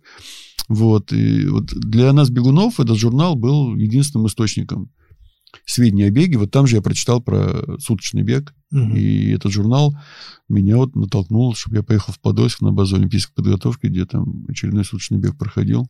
Угу. Вот. Это были 94-й где-то? Да где-то, да, да. Угу. Я всегда считаю, что первый марафон в 88-м, первые сутки где-то через 5 лет. Можно посмотреть точно, но я как бы... Ну, там, да, лет 5 прошло период. Суточный бег. 24 а... часа, да. Это уже когда мы от дистанции переходим ко времени. Да, ну и за это время преодолеваем некую дистанцию, на которую мы способны. И? И? И 24 часа по дорожке стадиона, 400 метров круг. Это же безумно скучно. А, не, ну любой бег. Как мне всегда, когда спрашивают, не трудно ли бегать по кругу сутки, угу. я говорю, что по кругу, что по квадрату сутки бегать в принципе сложно. А не скучно. Ну, бег, оно не скучное занятие, когда его поймешь, когда ты бежишь не ради финиша, да, угу. а ты бежишь ради бега. Вот мне всегда нравился процесс. И я в этом процессе. Э, я в каком плане? А в плане вот э, познания себя и преодоления. Потому что каждые сутки это была страшная клятва, что я больше не буду бегать вообще. Потому что жуткие мучения. Пришли совершенно новые мучения, нового плана, нового порядка. Они продолжительные. Потому что за сутки ты успеваешь там и родиться, угу. умереть несколько раз. И за эти сутки ты уже не знаешь, что пить, там, что есть. И...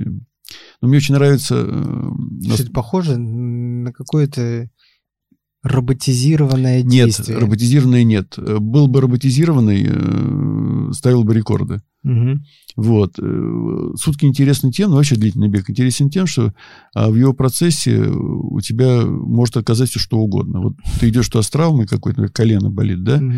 И я теперь уже точно знаю, что там колено болеть не будет, заболит там пятка, или там откажешь желудок, или еще что-то. Он всегда преподносит сюрпризы. Но у меня вот так вот э, любой mm длительный бег. И всегда вот показатель, насколько люди именно на сутках выкладываются, это а, обычно лидеров на пьедестал им помогают зайти. Угу. Ноги там никакие. А мне запомнилось на всю жизнь, как я приезжал домой э, и на электричке, там, конечная станция как раз Савелова, Савеловского вокзала, я стоял и думал, как между электричкой и перроном вот сделать вот этот вот шажок. То угу. есть ощущение перебитых ломом ног. Стоишь и смотришь, как. Вот. Интересно. Потом эти ощущения, они все как бы уходят, но угу. вот первичные, там, первые годы, когда сам через все эти трудности проходишь, а проходил я сам, потому что, ну, в, в своем городе, не знаю, в области ли, там, вряд ли, но в городе точно я был первый и долгие годы единственный там суточник. И меня могли только спрашивать, как это, а сказать, как это, никто не мог. И, в принципе, нас вообще-то... А как это? Трудно. как это? Нас тогда... Вообще, я попал в суточный бег, когда он только еще в России, ну, зарождался. Там буквально mm-hmm. прошло несколько лет, как он появился. Я знаю, что первые ребята, когда суточники бегали, там их как, через каждый какой-то короткий промежуток времени там пункцию брали этих мышцы, там смотрели их, врачи кололи. В общем, mm-hmm. не, не понимают, что с людьми происходит и чем это закончится. И нас было ограниченное количество. Ну, в принципе, на соревнования приезжал, ты знал всех этих людей. Я, интересно, знал всех по спинам, потому что бежишь. И ты по спине узнаешь человека, потому что всех догоняешь со спины все равно. Интересная штука. Или тебя обгоняет. Или тебя обгоняет. Ну, там за эти сутки на стадионе там все время кто-то кого-то что-то обгоняет. Интересная жизнь. Вот. Но... Чем занять голову, когда ты бегаешь 24 часа подряд. Ну, ты, кроме того, что приходится занимать происходящим, потому что думаешь, что, Ага. Что поесть, что попить, там, во что переодеться или что-то. Ну, разные мысли лезут совершенно, но интересно потом начинается такая борьба организма с головой, просто голова толкает э, туда, организм ленится, начинает выдумывать всякие штуки, это можно вот заметить там на через какое-то время там люди начинают чаще подходить там пытаться кроссовки менять там или шнурки перезавязывать, или возникает Мгм. причина остановиться. Ну, ну, все по-разному. Лидеры я не, не беру. Я беру, вот человек пришел, бегает. Мгм. Конечно, когда человек забегает за 200 километров, бежит там на уровень кандидата и мастера, ему некогда там этим заниматься, он просто пришел и шурует. Поработать. Вот, да. А люди, те, которые вот, э, через себя выбегают, первые какие-то сутки, или там свои пятые, или вторые, третьи, и каждый для них это настоящий подвиг, самопреодоление, а не победа за местом, погоня за местом. А вот борьба с собой, это главное, что учишься, вот как бы, ну, там при- привыкаешь терпеть. Терпеть, э, как я всегда говорю, в длинном беге бывает тяжело, очень тяжело, больно, очень больно. А хорошо, очень хорошо бывает редко. А длинный бег это всегда по кругу? Или есть... Не, ну есть, э, ну нет, линейные я- дистанции? есть линейные, но они, они разные. Но я как-то уже подзабылось, тут как раз вспомнил, что я между вот своими там сутками, марафонами и половинками, я же все это бегал одновременно, Мгм. я вот сбегал там от Питера до Выборга, пригласили ребят питерских, Мгм. которых традиционный пробег. Очень понравился мне по Карельскому перешейку, новую природу увидел. Мгм. Там 165 километров мы бежали три дня, что ли. Ну, там у них... А, бегал вокруг озера Ильмень, тоже есть пробег. Мгм. Вот. Дал ему название тогда по Святой Руси, это мое название. Потом, правда, другие авторы появились. Ну, мы, Сергей Савельев, там, э, организатор, многолетний, мы с ним Мгм. подружились, вот сидели, думали, как назвать. Я ему дал это название, потому что на самом деле ты бежишь по Древней Руси. Там Не тот Сергей Савельев, к которому привыкли наши... Да, есть у него одна фамилия. Я как-то э, звонил Сереге, а позвонил в Новгород Великий, тому Сергею Савельеву, ну, просто в телефоне Ага. Вот. Просил у него что-то пропало. Да, и чему он был очень рад, потому что мы пообщались там, э, долго не общались, а тут э, вот. Ага. На самом деле, Древняя Русь, там, деревни с интересными названиями, там, люди говорят, там, откуда бежите? Из Новгорода. Куда? В Новгород. Ну, понятно. Вот. Из Новгорода. То есть есть разные, есть соревнования линейные, есть между городами, они и мировые такие же старты э, во всех практически странах. Вот. Нет, просто суточный бег э, официальный и двухсуточный бег есть тоже такой. Это э, происходит по стадиону. Мгм. И крайне редко какую-то другую трассу. Это 400 метров круг. А тогда еще были времена какие-то. Сейчас чип надел и побежал, да, и все нормально. Тогда ведь нас выходило, ну, максимально там чемпионат России, вот, 60 человек Мгм. например, и сидит 60 счетчиков вдоль, Мгм. и ты должен своему там каждые 400 метров, чтобы, чтобы он тебя зафиксировал, чтобы он тебя заметил в этой толпе. Потом ты расходишься, потом ночью людей становится поменьше, да, и счетчики там Мгм. уходят отдыхать. Там на одного уже три спортсмена садятся. Вот Мгм. каждые 400 метров, чтобы тебе их зафиксировать, ты должен там знаками Ну обратить, ладно, вы бегаете по кругу. Счетчики-то туда зачем пришли?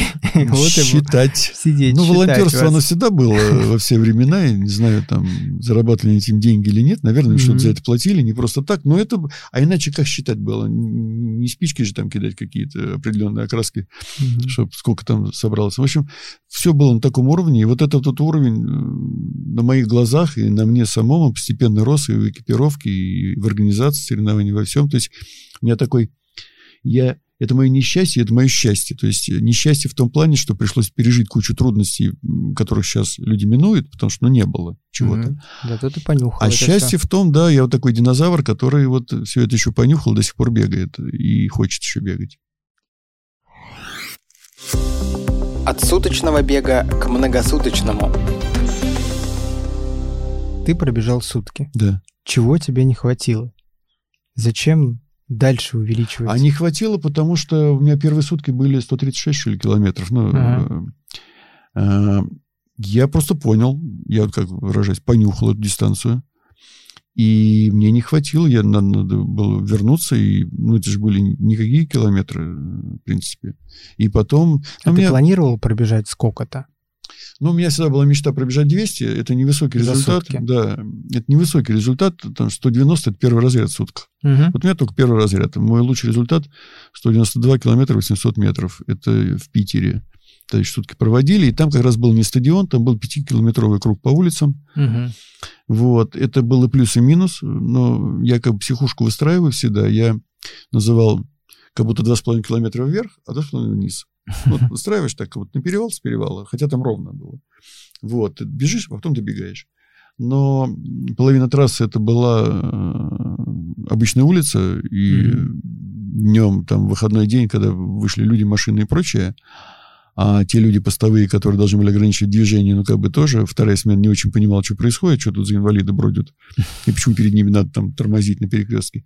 Мгм. А, поэтому в этом была своя сложность определенная. Но такие были э, очень сутки хорошие. Вот. И ну, потом, в конце концов, я понял, что ну, это такое очень продолжительное соревнование, когда много чего может сорваться по разным причинам. Может быть, непогода, может быть, нездоровье, может быть, там, не знаю, плохо готов. Мгм. Вот. И сутки это все-таки не моя дистанция, как казалось, где я могу хотя бы сам быть доволен своими результатами. Потом появились вот то, о чем мы говорили в начале. Мгм.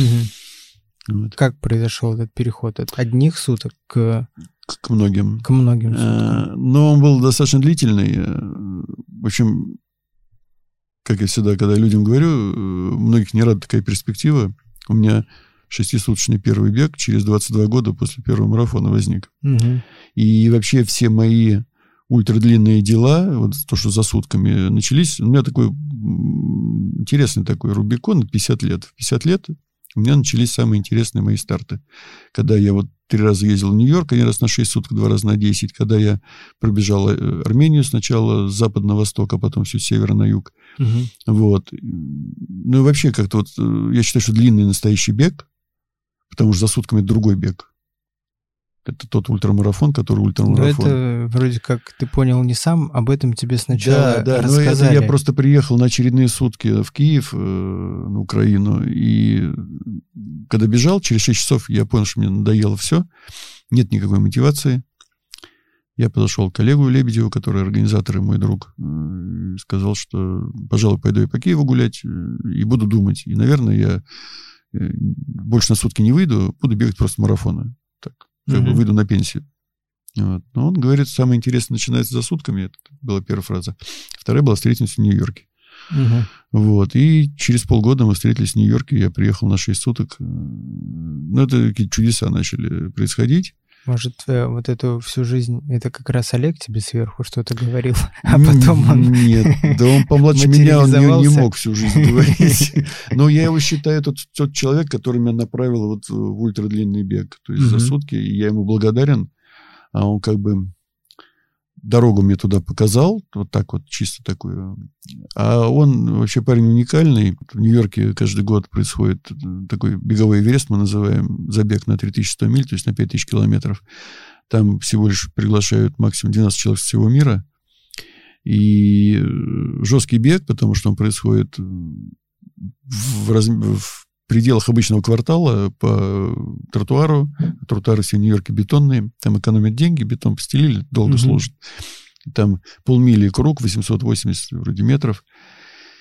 И Олег выходил на этот старт в то время, уже где-то 13 вот он сейчас эта осень опять собирается.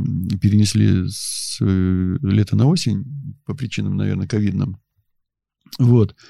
И он выходил уже 13 раз и э, преодолевал эту дистанцию где-то раз 8. А там просто э, 52 дня лимит, трасса открыта с 6 утра до 12 ночи.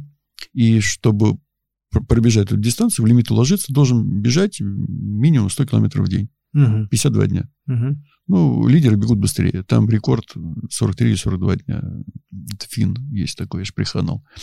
Совершенно. Ну, бегал. Вот мне повезло быть на одной дистанции, как раз Нью-Йорк, на 10-суточной, а, с людьми, считаю, с величайшими бегунами, которых мало кто знает, но это настоящие ультрабегуны, которые могут, вот, вот кто еще не расслышал, Мгм. там, бежать почти два месяца по 100 километров в день. Это просто...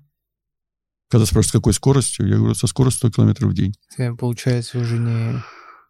да. многодневный, а многомесячный это, бег. Это, это вообще страшная вещь, потому что э, я когда вот задумался, да, над этим, ведь пробежать это одно, как еще выйти из этого состояния, когда у тебя организм начинает жить вот в этом уже, вот 100 километров mm-hmm. в день. Я знаю, вот что у меня было после 10 суток, да, вот когда я там тысячу пробежал, тысячу пять километров, трудно выходить.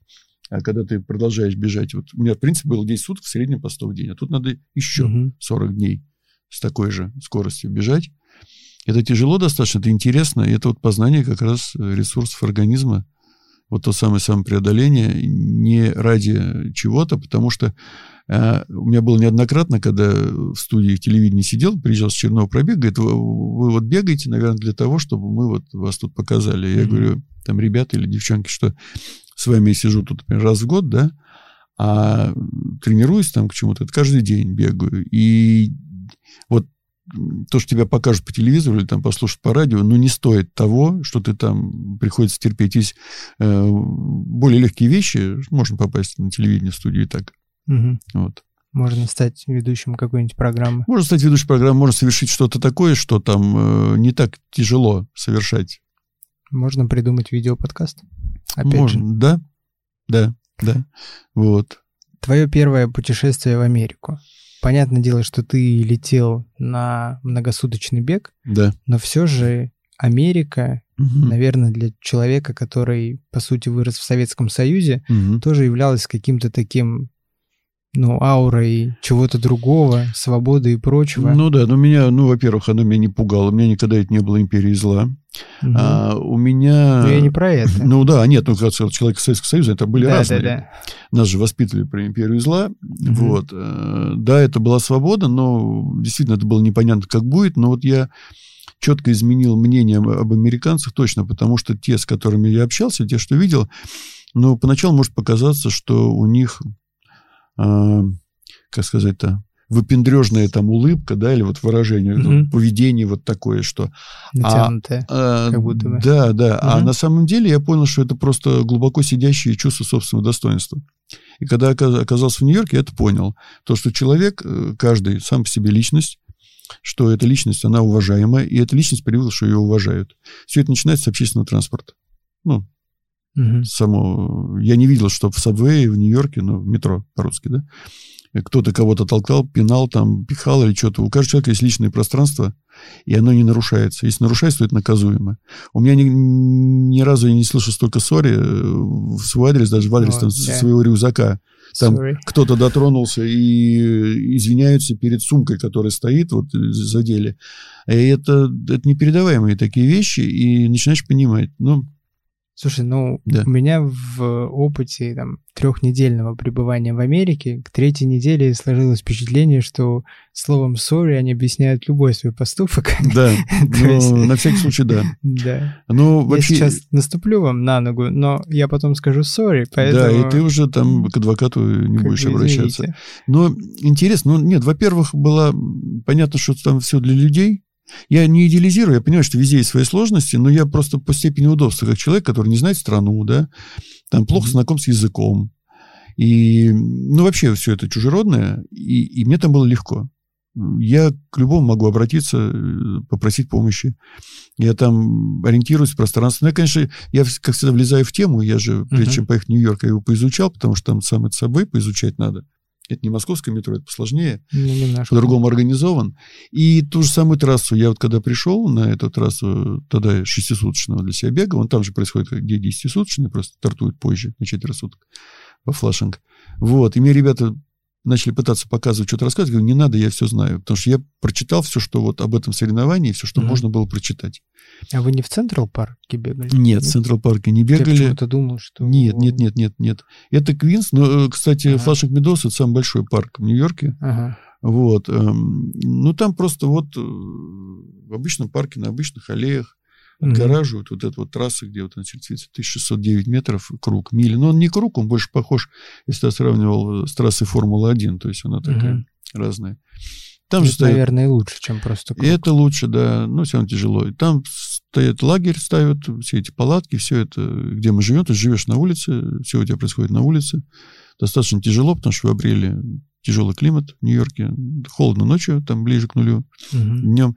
Но вот 6 суток тоже стали откровением. Там не было у меня высокого результата. А, Но там трое суток лил дождь, при этом нуле. И я там хапнул э, очень много горя. Вот. И, но самое главное, что я понял, что со всем моим опытом, многолетним участием в суточных там забегах и многодневках, э, здесь совершенно новый опыт. И что за сутками, на самом деле, как сказал Олег, начинается самое интересное. Что интересного там началось?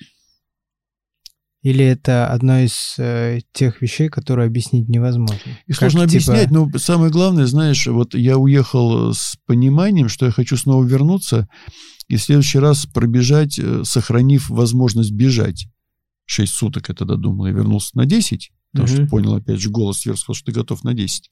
И он был прав. Ох уж этот голос сверху. Да, потому что получилось так, что через трое суток, я когда получил воспаление на обе надкосницы, на обе ноги, кто понимает, ну, это ослоение, когда нога распухает. Неприятно. И очень больно, и когда я продолжал, я не сошел, а продолжал нахаживать там по 50 километров в день, то есть я отстоял все эти 6 суток, и самым большим счастьем для меня было получить возможность бежать, когда ты преодолеваешь боль и можешь какое-то время бежать.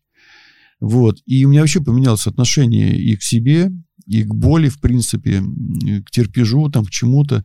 То есть это вот такое откровение, когда ты понимаешь, тебе это надо или нет, твоя дистанция или нет, потому что там я трассу пишу с большой буквы, называю там трассой, и я всегда говорю, что трасса скидывает. Вот э, людей, которые не оттуда, она их скидывает, они исчезают.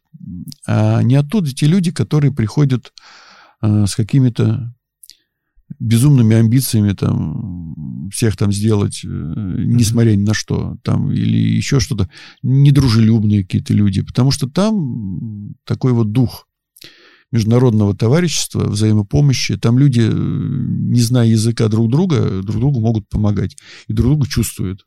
Когда вот тебе плохо, рядом человек становится, с тобой просто рядом идет, и он тебя подпитывает энергетикой. Или наоборот, ты, ты с кем-то говоришь, ты понимаешь, что ему не надо, чтобы кто-то с ним был, ему надо побыть одному. Там тут это вообще непередаваемые вещи, там безумное понимание происходит. Но, а дальше уже появился другой интерес. На 10 сутках я уже там поставил себе задачу там действительно добежать до конца. А когда бежишь, то у тебя появляется результат. Это такой поступательно-наступательное движение приводит к чему-то. Но там все по-разному бегут. У меня своя тактика, стратегия. А что ты поменял вот в подходе к подготовке к десятисуточному бегу? Как ты готовился к этому переходу? Ну, у меня определенно это подготовки... Ну, то есть смотри, ты Да. три дня побегал, потом три дня просто ходил, потому что у тебя распухло все, что могло бы Да. распухнуть ниже колена, да? Да. Ниже, да, ниже колен. И, и что? Ну, я понял. И в этот Ну, момент я ты не- понял, что в следующий раз побежишь 10. Обычно люди на- Нет, я делают по- другой я, вывод. Я понял, что... Нет, я, нет, в этот раз я, я это не понял. Я когда вот э, 400, свои 280 миль до 450 километров у меня получился результат, достаточно скромный. Я когда на следующий год сидел, меня награждали, я уже был одним из лидеров. Мгм. И когда вот э, выходили люди, и так же, как тогда у меня там было 16 место, мне уже было стыдно за прошлый год. Вот Впервые я вот не гоняюсь за Мгм. местами, но я понял, что для чего я был дохлый и слабый, и как я здесь выглядел. Вот как вот в армии, да, вот есть дембеля и есть вот э, новобранцы эти там, салаги. Вот я был таким салагом, салагой, и очень хорошо, что меня допустили к шести суткам, а не к десяти. То есть вот это был очень правильный ход. Я там понял суть. И когда в конце э, один из организаторов э, американских меня спросил, тебе понравилось? Да. Он удивился. Но они там все это проходили, бегали, они очень понимающие люди, знают, что это такое. Вот. И он говорит, а что тебе понравилось? Я говорю, ну, больше всего понравилось, э, когда появлялась возможность бежать. Мгм. Вот. А он, ты хочешь вернуться? Я сказал, да. Ну, я врал, я, конечно, не хотел в тот момент. Потом я появилось желание вернуться и пробежать 6 суток, не потерять возможность бежать. А потом, к весне ближе, я понял, что я хочу 10. Я когда спросил, могу ли я на 10 подать заявку, мне сказали, теперь ты можешь все. Ты прошел эту испытание. Вот. И получилось так, вот здесь вот написано 625 миль, да, первый у меня был Мгм. 605. 600 миль, это э, ты как бы попадаешь высший пилотаж вот этого соревнования. И как раз те, кто преодолел 600 миль на 10 сутках, могут подавать заявку на 3100 миль. То есть у меня такая возможность есть, два раза подтвержденная, но я пока до этого не дорос. Растешь еще? А, не знаю. Ну, это, ну, кроме того, что дорогостоящее мероприятие, ну, ладно, деньги э, можно там решать угу. с деньгами. Я не дорос до того, чтобы вот по бетону э, бегать угу. 50 дней. Ну, да. это потому что еще голос свыше тебе не сказал Ну, ничего. да, потому что тут э, сложно. Это надо иметь такую безумную мотивацию. И, ну, вот когда я поймаю за хвост эту мотивацию, я пойду и преодолею. Но там происходят вообще чудеса. Там на этой трассе в основном все, что может с тобой произойти, происходит за 20 дней. Э, и надкосница, это, и там и то, и все, там э, все отказывает. И кто вот это вот преодолел, а дальше, как говорят, ребята уже перестают все болеть, уже организм смирился с тем, что ему предстоит, и он идет дальше. Но интересное э, понимание себя. Зачем заигрывать со смертью? Я все никак не могу понять. Да. Ты там в длинных соревнованиях ты всегда говоришь про боль, да. про то, что бежать уже почти невозможно. Зачем? Ты продолжаешь это делать? А, ты знаешь, э, я не, не сказать, что я мазохист, мне нравится боль. Мне она не нравится. Угу. Я просто научился с ней жить, ну, когда нужно. Угу. Как мне сказали, вот я вот забыл, когда на шести днях я ковылял, ребятам говорю, что делать? Они говорят, надо пройти болевой порог. Я говорю, а как? Ну, пройдешь, поймешь. Вот, и... Классный сайт. Да, и там э, слово, оно сначала коробило, что все время все повторяют опыт, опыт, опыт. Там самое, как сори, там на Манхэттене, да, так там слово опыт. А ты на самом деле, ты все время приобретаешь опыт новый. И ты опыт приобретаешь сам. Тебе в этом деле никто его дать не может. Это как высотный альпинизм. Э, тебя mm-hmm. могут туда завести, да, но будет у тебя отек мозга или нет, это твой организм сам решит. Mm-hmm. Твой уровень подготовки, все остальное. Я вот всегда сравниваю, я очень люблю смотреть фильмы про высотный альпинизм, потому что это схожее. Потому что это то место, вот, где ты тоже сам за себя отвечаешь, и сам перед собой, и сам принимаешь решения, которые, за которые сам несешь ответственность. Никакой тебе тренер, там, врач или кто-то не способен сказать, что а, что тебе дальше делать? Идти выше или остаться здесь, спуститься вниз? Тут вот, все очень схоже такие игры на грани фола, но они интересные. Что толкать, не знаю. У меня вот это вот... Сам... заигрывание с пределами своего организма. Самопреодоление. Я все время ищу какие-то пределы. Это то же самое вот не, не только на 10 сутках. Я когда в Армении бегал, когда у меня трансармения была, вот это от Грузии до Ирана, с севера на юг, угу. там две трети трассы проходила на высотах 2000 и выше. И я, честно, не знал, э, вернусь я тут живой, потому что я не знал, как организм отреагирует, потому что бежать еще э, столько дней, и вот на такой высоте. Это был для меня новый опыт тоже. А оказалось, высота моя мне нравится. Вот, вот от 2000 у меня пруха начинается. Я не знаю, где. Вот, к сожалению, пока не было возможности испытать, докуда я могу добежать в принципе. Выше 4000 mm-hmm. не бегал. Вот. И, но это интересно. Не знаю. Перекройте Хачатурову кислород, он побежит еще быстрее. Ну да, да? в общем, простых э, объяснений этому нет. Э, мне просто нравится бегать. Я вот бегать как дышать, я называю сейчас. Mm-hmm. Я выбегаю с удовольствием. Ну и приятно осознавать, что ты это можешь. Не для того, чтобы показать, что ты выше других, а показать себе, что ты это можешь. Вот ты вышел там, пробежал тридцатку и не устал. Вышел там, пробежал полтинник, устал, но не смертельно. Или как сейчас был Ильтон, например. Вот был 51 градус. Угу. И было там 61 километр. Невеликая дистанция, ну, для меня, скажем так, но это был а, один из тяжелейших моих пробегов в плане воспоминаний. Я запомнил там один участок, 12 километров всего этого пробега. Так. Самый тяжелый. Угу. Ну, потому что а, пришлось э, экономить воду, там, не знаю, что ли ее пить, то ли на себя лить, но я четко представил, что если я сейчас сяду на обочину, я уже не встану. И когда меня найдут, я вот представил такую мумию уже там. Хотя в шестнадцатом году, я когда бежал Эльтон, там было 43. Да. Тогда 106 я бежал. Тогда было тяжелее, между 60 и 80 у меня там степь качалась и полубессознательная. То есть физически это было тяжелее, но как морально и давление жары не было таким. И, а здесь, как вот сильно мороз давит, ты понимаешь, что ты букашка, так же сильная жара. Ты видишь, она способна тебя раздавить когда там разбежались все животные, там много змей, там тарантул, фаланги, ну там, ну, зона полупустыни, понятно, кто там живет, mm-hmm. много всякого. А в эту жару там не было никого. Вообще, все спрятались, только мы вот безумные бежали. Но это интересно. Что и... ты говорил себе? Да, Когда... жена меня ждала там. Ага. Мне нужно было до нее добраться по-любому. Я же не могу будет. ее бросить. Нет, она волнуется, но я же не могу здесь остаться в степи лежать и оставить ее одинокой доживать. А, ну, то есть чувство ответственности. Не знаю, что я себе говорил. Я так давно бегаю, что, в принципе, я не могу сказать каких-то высоких фраз. Слушай, ну ты говоришь, что ты там чуть не умер. Нет, я просто увидел ее рядом, э, возможность умереть очень ага. легко. Э, то есть э, ты понимаешь, что я понял, что такое оказаться одному в пустыне там, угу. без воды. То есть приходит некое понимание. Я не то, что... Нет, я нормально добежал, я... Не то, что меня там принесли, я чуть не умер. Нет, не было состояния физического такой... Предела не было. Нет, нет, нет, нет. Было состояние очередного понимания. Угу. Вот меня вот это... Хотя я... Ну, была у меня жара там и 55, но я не бегал в такую жару. И я ведь много говорю людям о том, что к жаре можно привыкнуть, там можно адаптироваться и прочее. Но я понял, что тут здесь тоже есть пределы. То есть вот до 50, да, вот 40. Я когда бежал, было 43, я подумал, что было 30. То есть я готов к жаре. Меня она не пугает. Я здесь сейчас...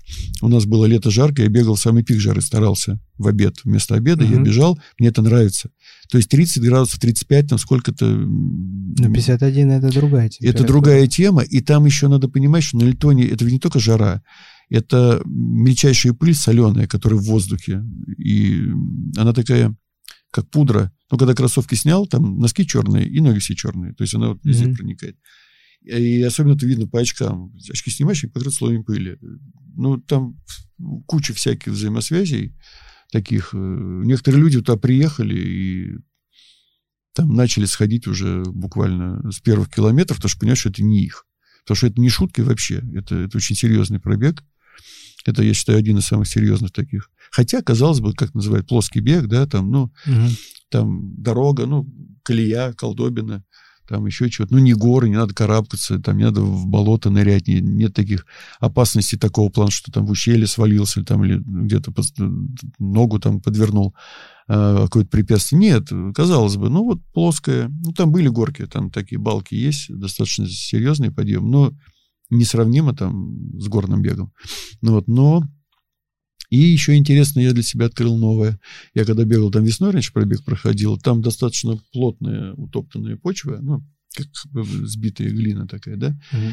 И я всем говорил, что там ну, нормально, не только я, там мне нужны трейловые кроссовки, там бежишь в нормальных асфальтовых, они работают. А здесь получилась такая вот э, штучка, я до сих пор хочу ее понять. Я даже хочу понять, в каких кроссовках я еще раз хочу там бежать, потому что над этим вот плотным слоем возник слой пыли. Uh-huh. И когда кроссовки отпускаются туда, они теряют свою амортизацию. Вот, то есть ты как бы угу. В эту лунную пыль наступаешь, Аморти... а потом... И я, я впервые в своей жизни отбил подошвы. У угу. меня вот от правой подошвы даже посинела. Я был в нормальных, в мягких кроссовках. Я потом... Там есть участок по асфальту 3 километра, но он после старта и перед финишем. Я вышел, как на батуте побежал. То есть кроссовки-то работают. Угу. А вот что там надеть, для меня пока загадка. В общем, каждый раз открываешь какие-то новые вещи, интересные в экипировке, во всем.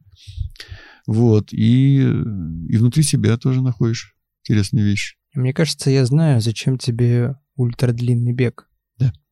Ты в повседневной жизни любишь много поговорить. Ну, я и много поработать люблю. Я все люблю много. А в ультрадлинном беге у тебя есть возможность много помолчать. Не, почему? Я здесь вот бежал где-то до 20 километра, там со мной парень один был, и я ему долго что-то пробег рассказывал, потом говорю, извини, я уже просто силу теряю, давай я замолчу. Потом встретил на сороковом, что ли, еще там пару с ним поговорили. Я с удовольствием говорю, и даже во время бега. Дома я, когда бегаю, я могу говорить по телефону там часами с женой ну, в наушниках, и мне это не мешает. Это снижает скорость, понимаешь, mm-hmm. что да, скорость объективно снижается, но я не за ней гонюсь, не за скоростью. Вот. То есть я люблю поговорить. Не, я вообще люблю, у меня такая... Вот когда занимаешься бегом длинным, это дает на самом деле усидчивость, несмотря на то, что там бежишь, да, угу. и способность заниматься чем-то, даже тем, что тебе не нравится, долго. Просто такую упертость дает. я могу что-то делать, ну, грубо говоря, конвейерную работу, да, вот если поставить за конвейер, там, делать движение, которое тебе не нравится, ну, там, крутить гайку, да. Монотонно. Монотон. Вот я могу делать монотонную работу долго благодаря бегу, потому что я, Мгм. а, ну, вот та же монотонность бега там по стадиону. Когда бежишь э, по Армении, там красот, или там где-то там побежишь, не знаю, в какой-то стране, по городу, марафон бежишь, там вертишь головой, ты не замечаешь километры. А когда вот так вот монотонно, или когда ты ночью в степи, вот там в Литоне есть ночной забег, я тоже бегал вокруг озера там ночью, ночная степь совсем другая. Там тебе а, в плане климата гораздо легче, потому что там не 40, не 30, не 50, а 25 где-то, Мгм. но приходят другие вещи. Вот, интересные. Ну, вообще интересно. А какой забег по эмоциям тебе запомнился больше всего? Они все разные. А, Тут надо разделять. Я всегда делю э, там многосутки и многодневки. Мгм. А многодневки, когда бежишь из пункта А в пункт Б, да, и Мгм. преодолеваешь расстояние, каждый день новые, ты эмоционально воспринимаешь новое то, что ты видишь. Вот я Мгм. вот хочу, вот, Ну, как путешествие. да, беговое путешествие, и у тебя новые эмоции, новые это, это одно запоминается. А когда бежишь вот там вот в этом флашинге 10 дней по одному кругу, там копаешься внутри себя, там ты открываешь другое, там Далеко Да. можно докопаться, времени ну, много. да, но это не сумасшествие никакое, это все нормально. Но, в принципе, я когда смотрел потом видео, когда я три года подряд ездил, а потом не ездил, и смотрю на ребят, и я вижу, что происходит со всеми примерно одно и то же. Все люди разного характера, разные, вообще по-разному устроены, с разных стран, но вот то, что испытывает человек во время вот этого многосуточного бега, очень схоже. Прям по дням я знаю, что у него будет. И вот они действительно рассказывают свои, вот что с ним происходит, по состоянию физическому, по эмоциям, по всему. Оно очень схоже.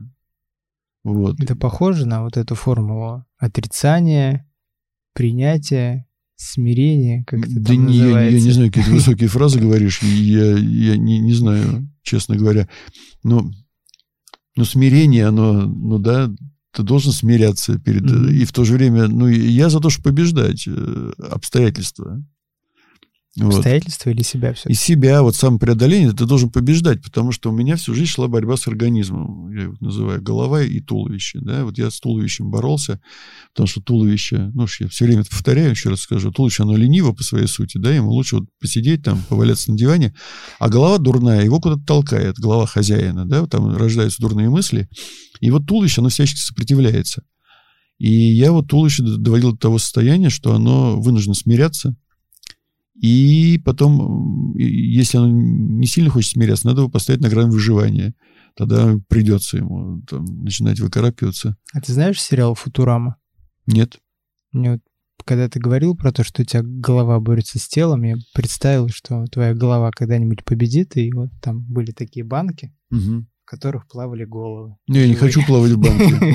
И вот голова Хачатурова победила тело, и он остался вот Нет, но дело в том, банке что. Тут, понимаешь, я еще... э, Почему победа над телом? Потому что я бегаю не благодаря, вопреки. Потому что у меня была куча болезней в детстве разных. И почему я не общаюсь с врачами там, и с таблетками? Потому что мне сказали, что я весь больной плохой, и бегать Мгм. не смогу, буду с трудом ходить. И вот, видимо, вот это вот самопреодоление, это назло. Может быть, я пер- первый марафон бежал на зло Мгм. Обстоятельствам. И бег начал меня лечить. Вот через э, вот эти вот боли, которые ты проходишь, ты залечиваешь свои болячки внутренние, потому что организм должен совершенствоваться, иначе он не выживет. И я все время усиливал нагрузку, и на фоне усиления этой нагрузки у тебя ресурсы растут.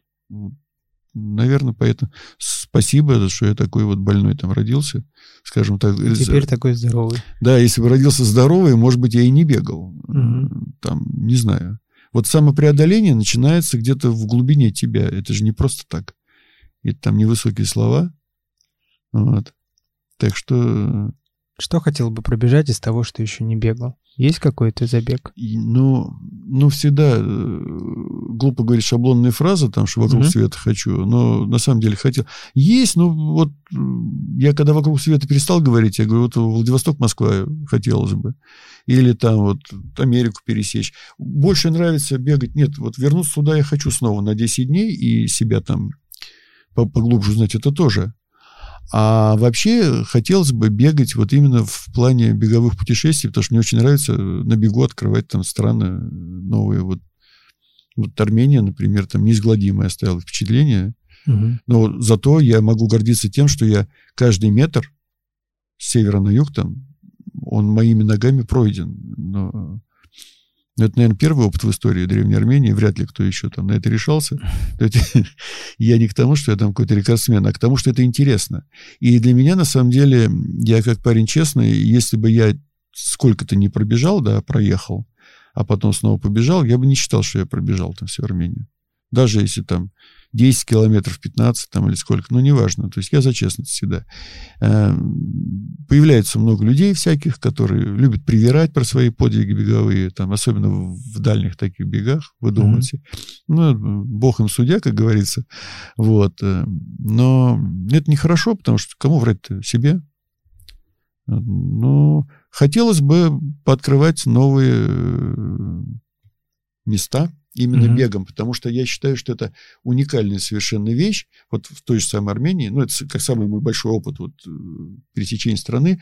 Я когда вот добежал до иранской границы, да, и назад в Ереван ехал на машине, mm-hmm. я ехал по тем же местам.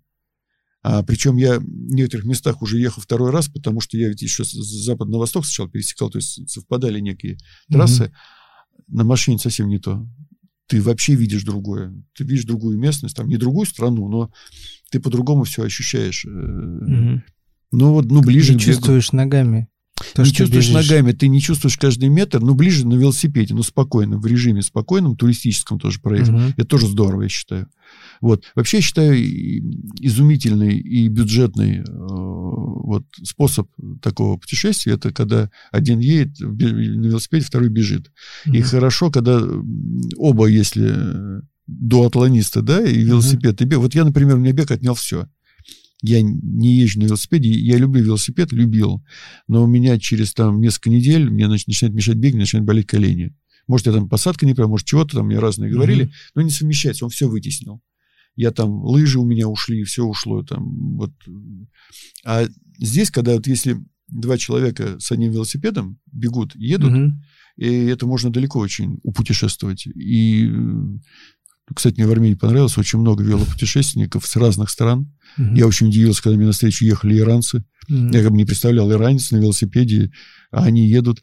Я на самом высоком перевале, там, этом асфальтированном Мигре на 2500 с лишним, встретил семью французов, они там вообще откуда-то ехали. Угу. А потом, говорит, мы думали, мы сумасшедшие, оказывается, вы сумасшедшие. Кажется, Да, потому что столько бежать. Вот, и много вот велотуризм стал развиваться, и это классный тоже способ познания мира. Это интереснее, чем арендовать машину и ехать в ней. Когда выйдет книга Андрея о беге? Ты чуть ранее в нашем диалоге сказал, что ты всегда пишешь слово «трасса» с большой буквы. Угу. Мне посчастливилось. Я имел возможность почитать твою рукопись, угу. твою книгу.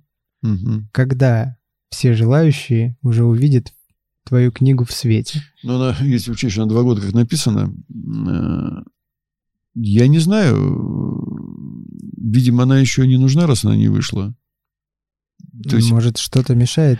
А, может, что-то мешает. Ну вот Сергей Веденин, с которого начался угу. видео-подкаст, он тоже в этом подкасте пообещал скоро выпустить все те книги, которые он написал и не может выпустить. Мне кажется, это будет то место, где люди будут обещать выпустить книги. Я давно э, жене обещаю, э, что... Ну, а вообще-то, да, она взяла с меня страшную клятву, что вот на будущий день рождения, наверное, я должен, то есть я должен взять, ну, во-первых, должен понять, сколько это бюджет тянет, потом выделить. Денег все время не хватает, потому что есть другие нужды разные. Вот.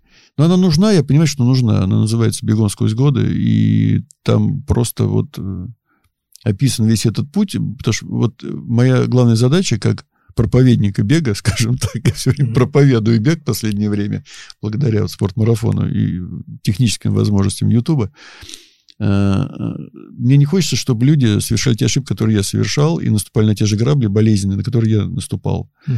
И вот просто хочется поделиться опытом, который есть, чтобы он сработал на благо другим. Потому что что в себе-то копить? Надо отдавать. Опыт Тут... ничего не стоит, если ты им не делишься. Да, то есть я готов делиться э, с любой аудиторией. Я знаю, что книга такая нужна, потому что, ну, я, я не знаю в сверхдлинном беге, чтобы книги были написаны. Хотя я же не говорю, что все должны быть там, но это как бы путь, вот как тем более путь такой образцово-показательный, там, от больного мальчика, да, вот э, каким-то таким результатом, который некоторым кажется запредельными. Я считаю, что каждый, в принципе, способен на только захотеть очень сильно. Я к нашим слушателям и зрителям обращусь. Я думаю, что дополнительной мотивацией для Андрея может послужить, если вы поставите лайк этому видео и напишите в комментариях, что вы точно почитаете эту книгу, когда она выйдет в свет. Андрей. Да. Наверное, уже ближе к завершению нашего подкаста я хотел бы тебе задать такой вопрос, который является традиционным для этого видеоподкаста – главный вывод, который ты сделал вот к сегодняшнему моменту своей жизни? Ну, вывод. О своей жизни. О ну, беге. о своей жизни, ну, жизнь не прожита, да, а то, что прожито, это не зря. А, конечно, хотелось бы некоторые вещи, чтобы они произошли раньше, потому что а, как бы я не хорохорился, да, что мне в душе 35, э, но у меня не только в паспорте там 59, а на самом деле с возрастом приходят некоторые вещи, которые, ну, в том же беге уже начинаешь думать, ну, ну, я не могу достичь там таких скоростей, как хотелось, да, почему меня спрашивают, с каким темпом ты бежал? Я говорю, ну, как бы, ну, извините, я уже, вот, мне э, жалко то, что это не вывод, да, вот то, что mm-hmm. я повторюсь, то, что вот то, что у нас сейчас есть в возможностях в беге, в том числе и в общении между странами, когда оно было закрыто, что этого не было тогда, то есть, вот. А вообще вывод такой, что мне э, не стыдно за то, что я делал, ну вот, если не бег, а та же самая журналистика, мне не стыдно ни за что, что я там писал. Что а, же там писал? Ну, я, я писал просто правду, да. Я говорю, что когда мне там приходил кто-то с претензией, говорит, вот ты там кого-то хвалишь, я говорю, покажи мне это, я извинюсь. Никто не мог показать, потому что этого не было. Потому что, может, возникает какое-то ощущение, э, хочется. Вот, я никогда не скрывал своей фамилии, я ей горжусь. Я никогда не пользуюсь псевдонимами. Я горжусь, что у меня армянские корни, потому что я считаю древний народ, а, очень мудрый, с большими накопленными знаниями, и, наверное, вот эти гены тоже сыграли какую-то роль в этом моем упорстве. Вот. Э, ну, ну главный вывод. Нету главного вывода. Да, главного нет. Э, очень много сфер, и, ну, я счастлив, что вот я обрел настоящую семью. Угу. Наконец-то.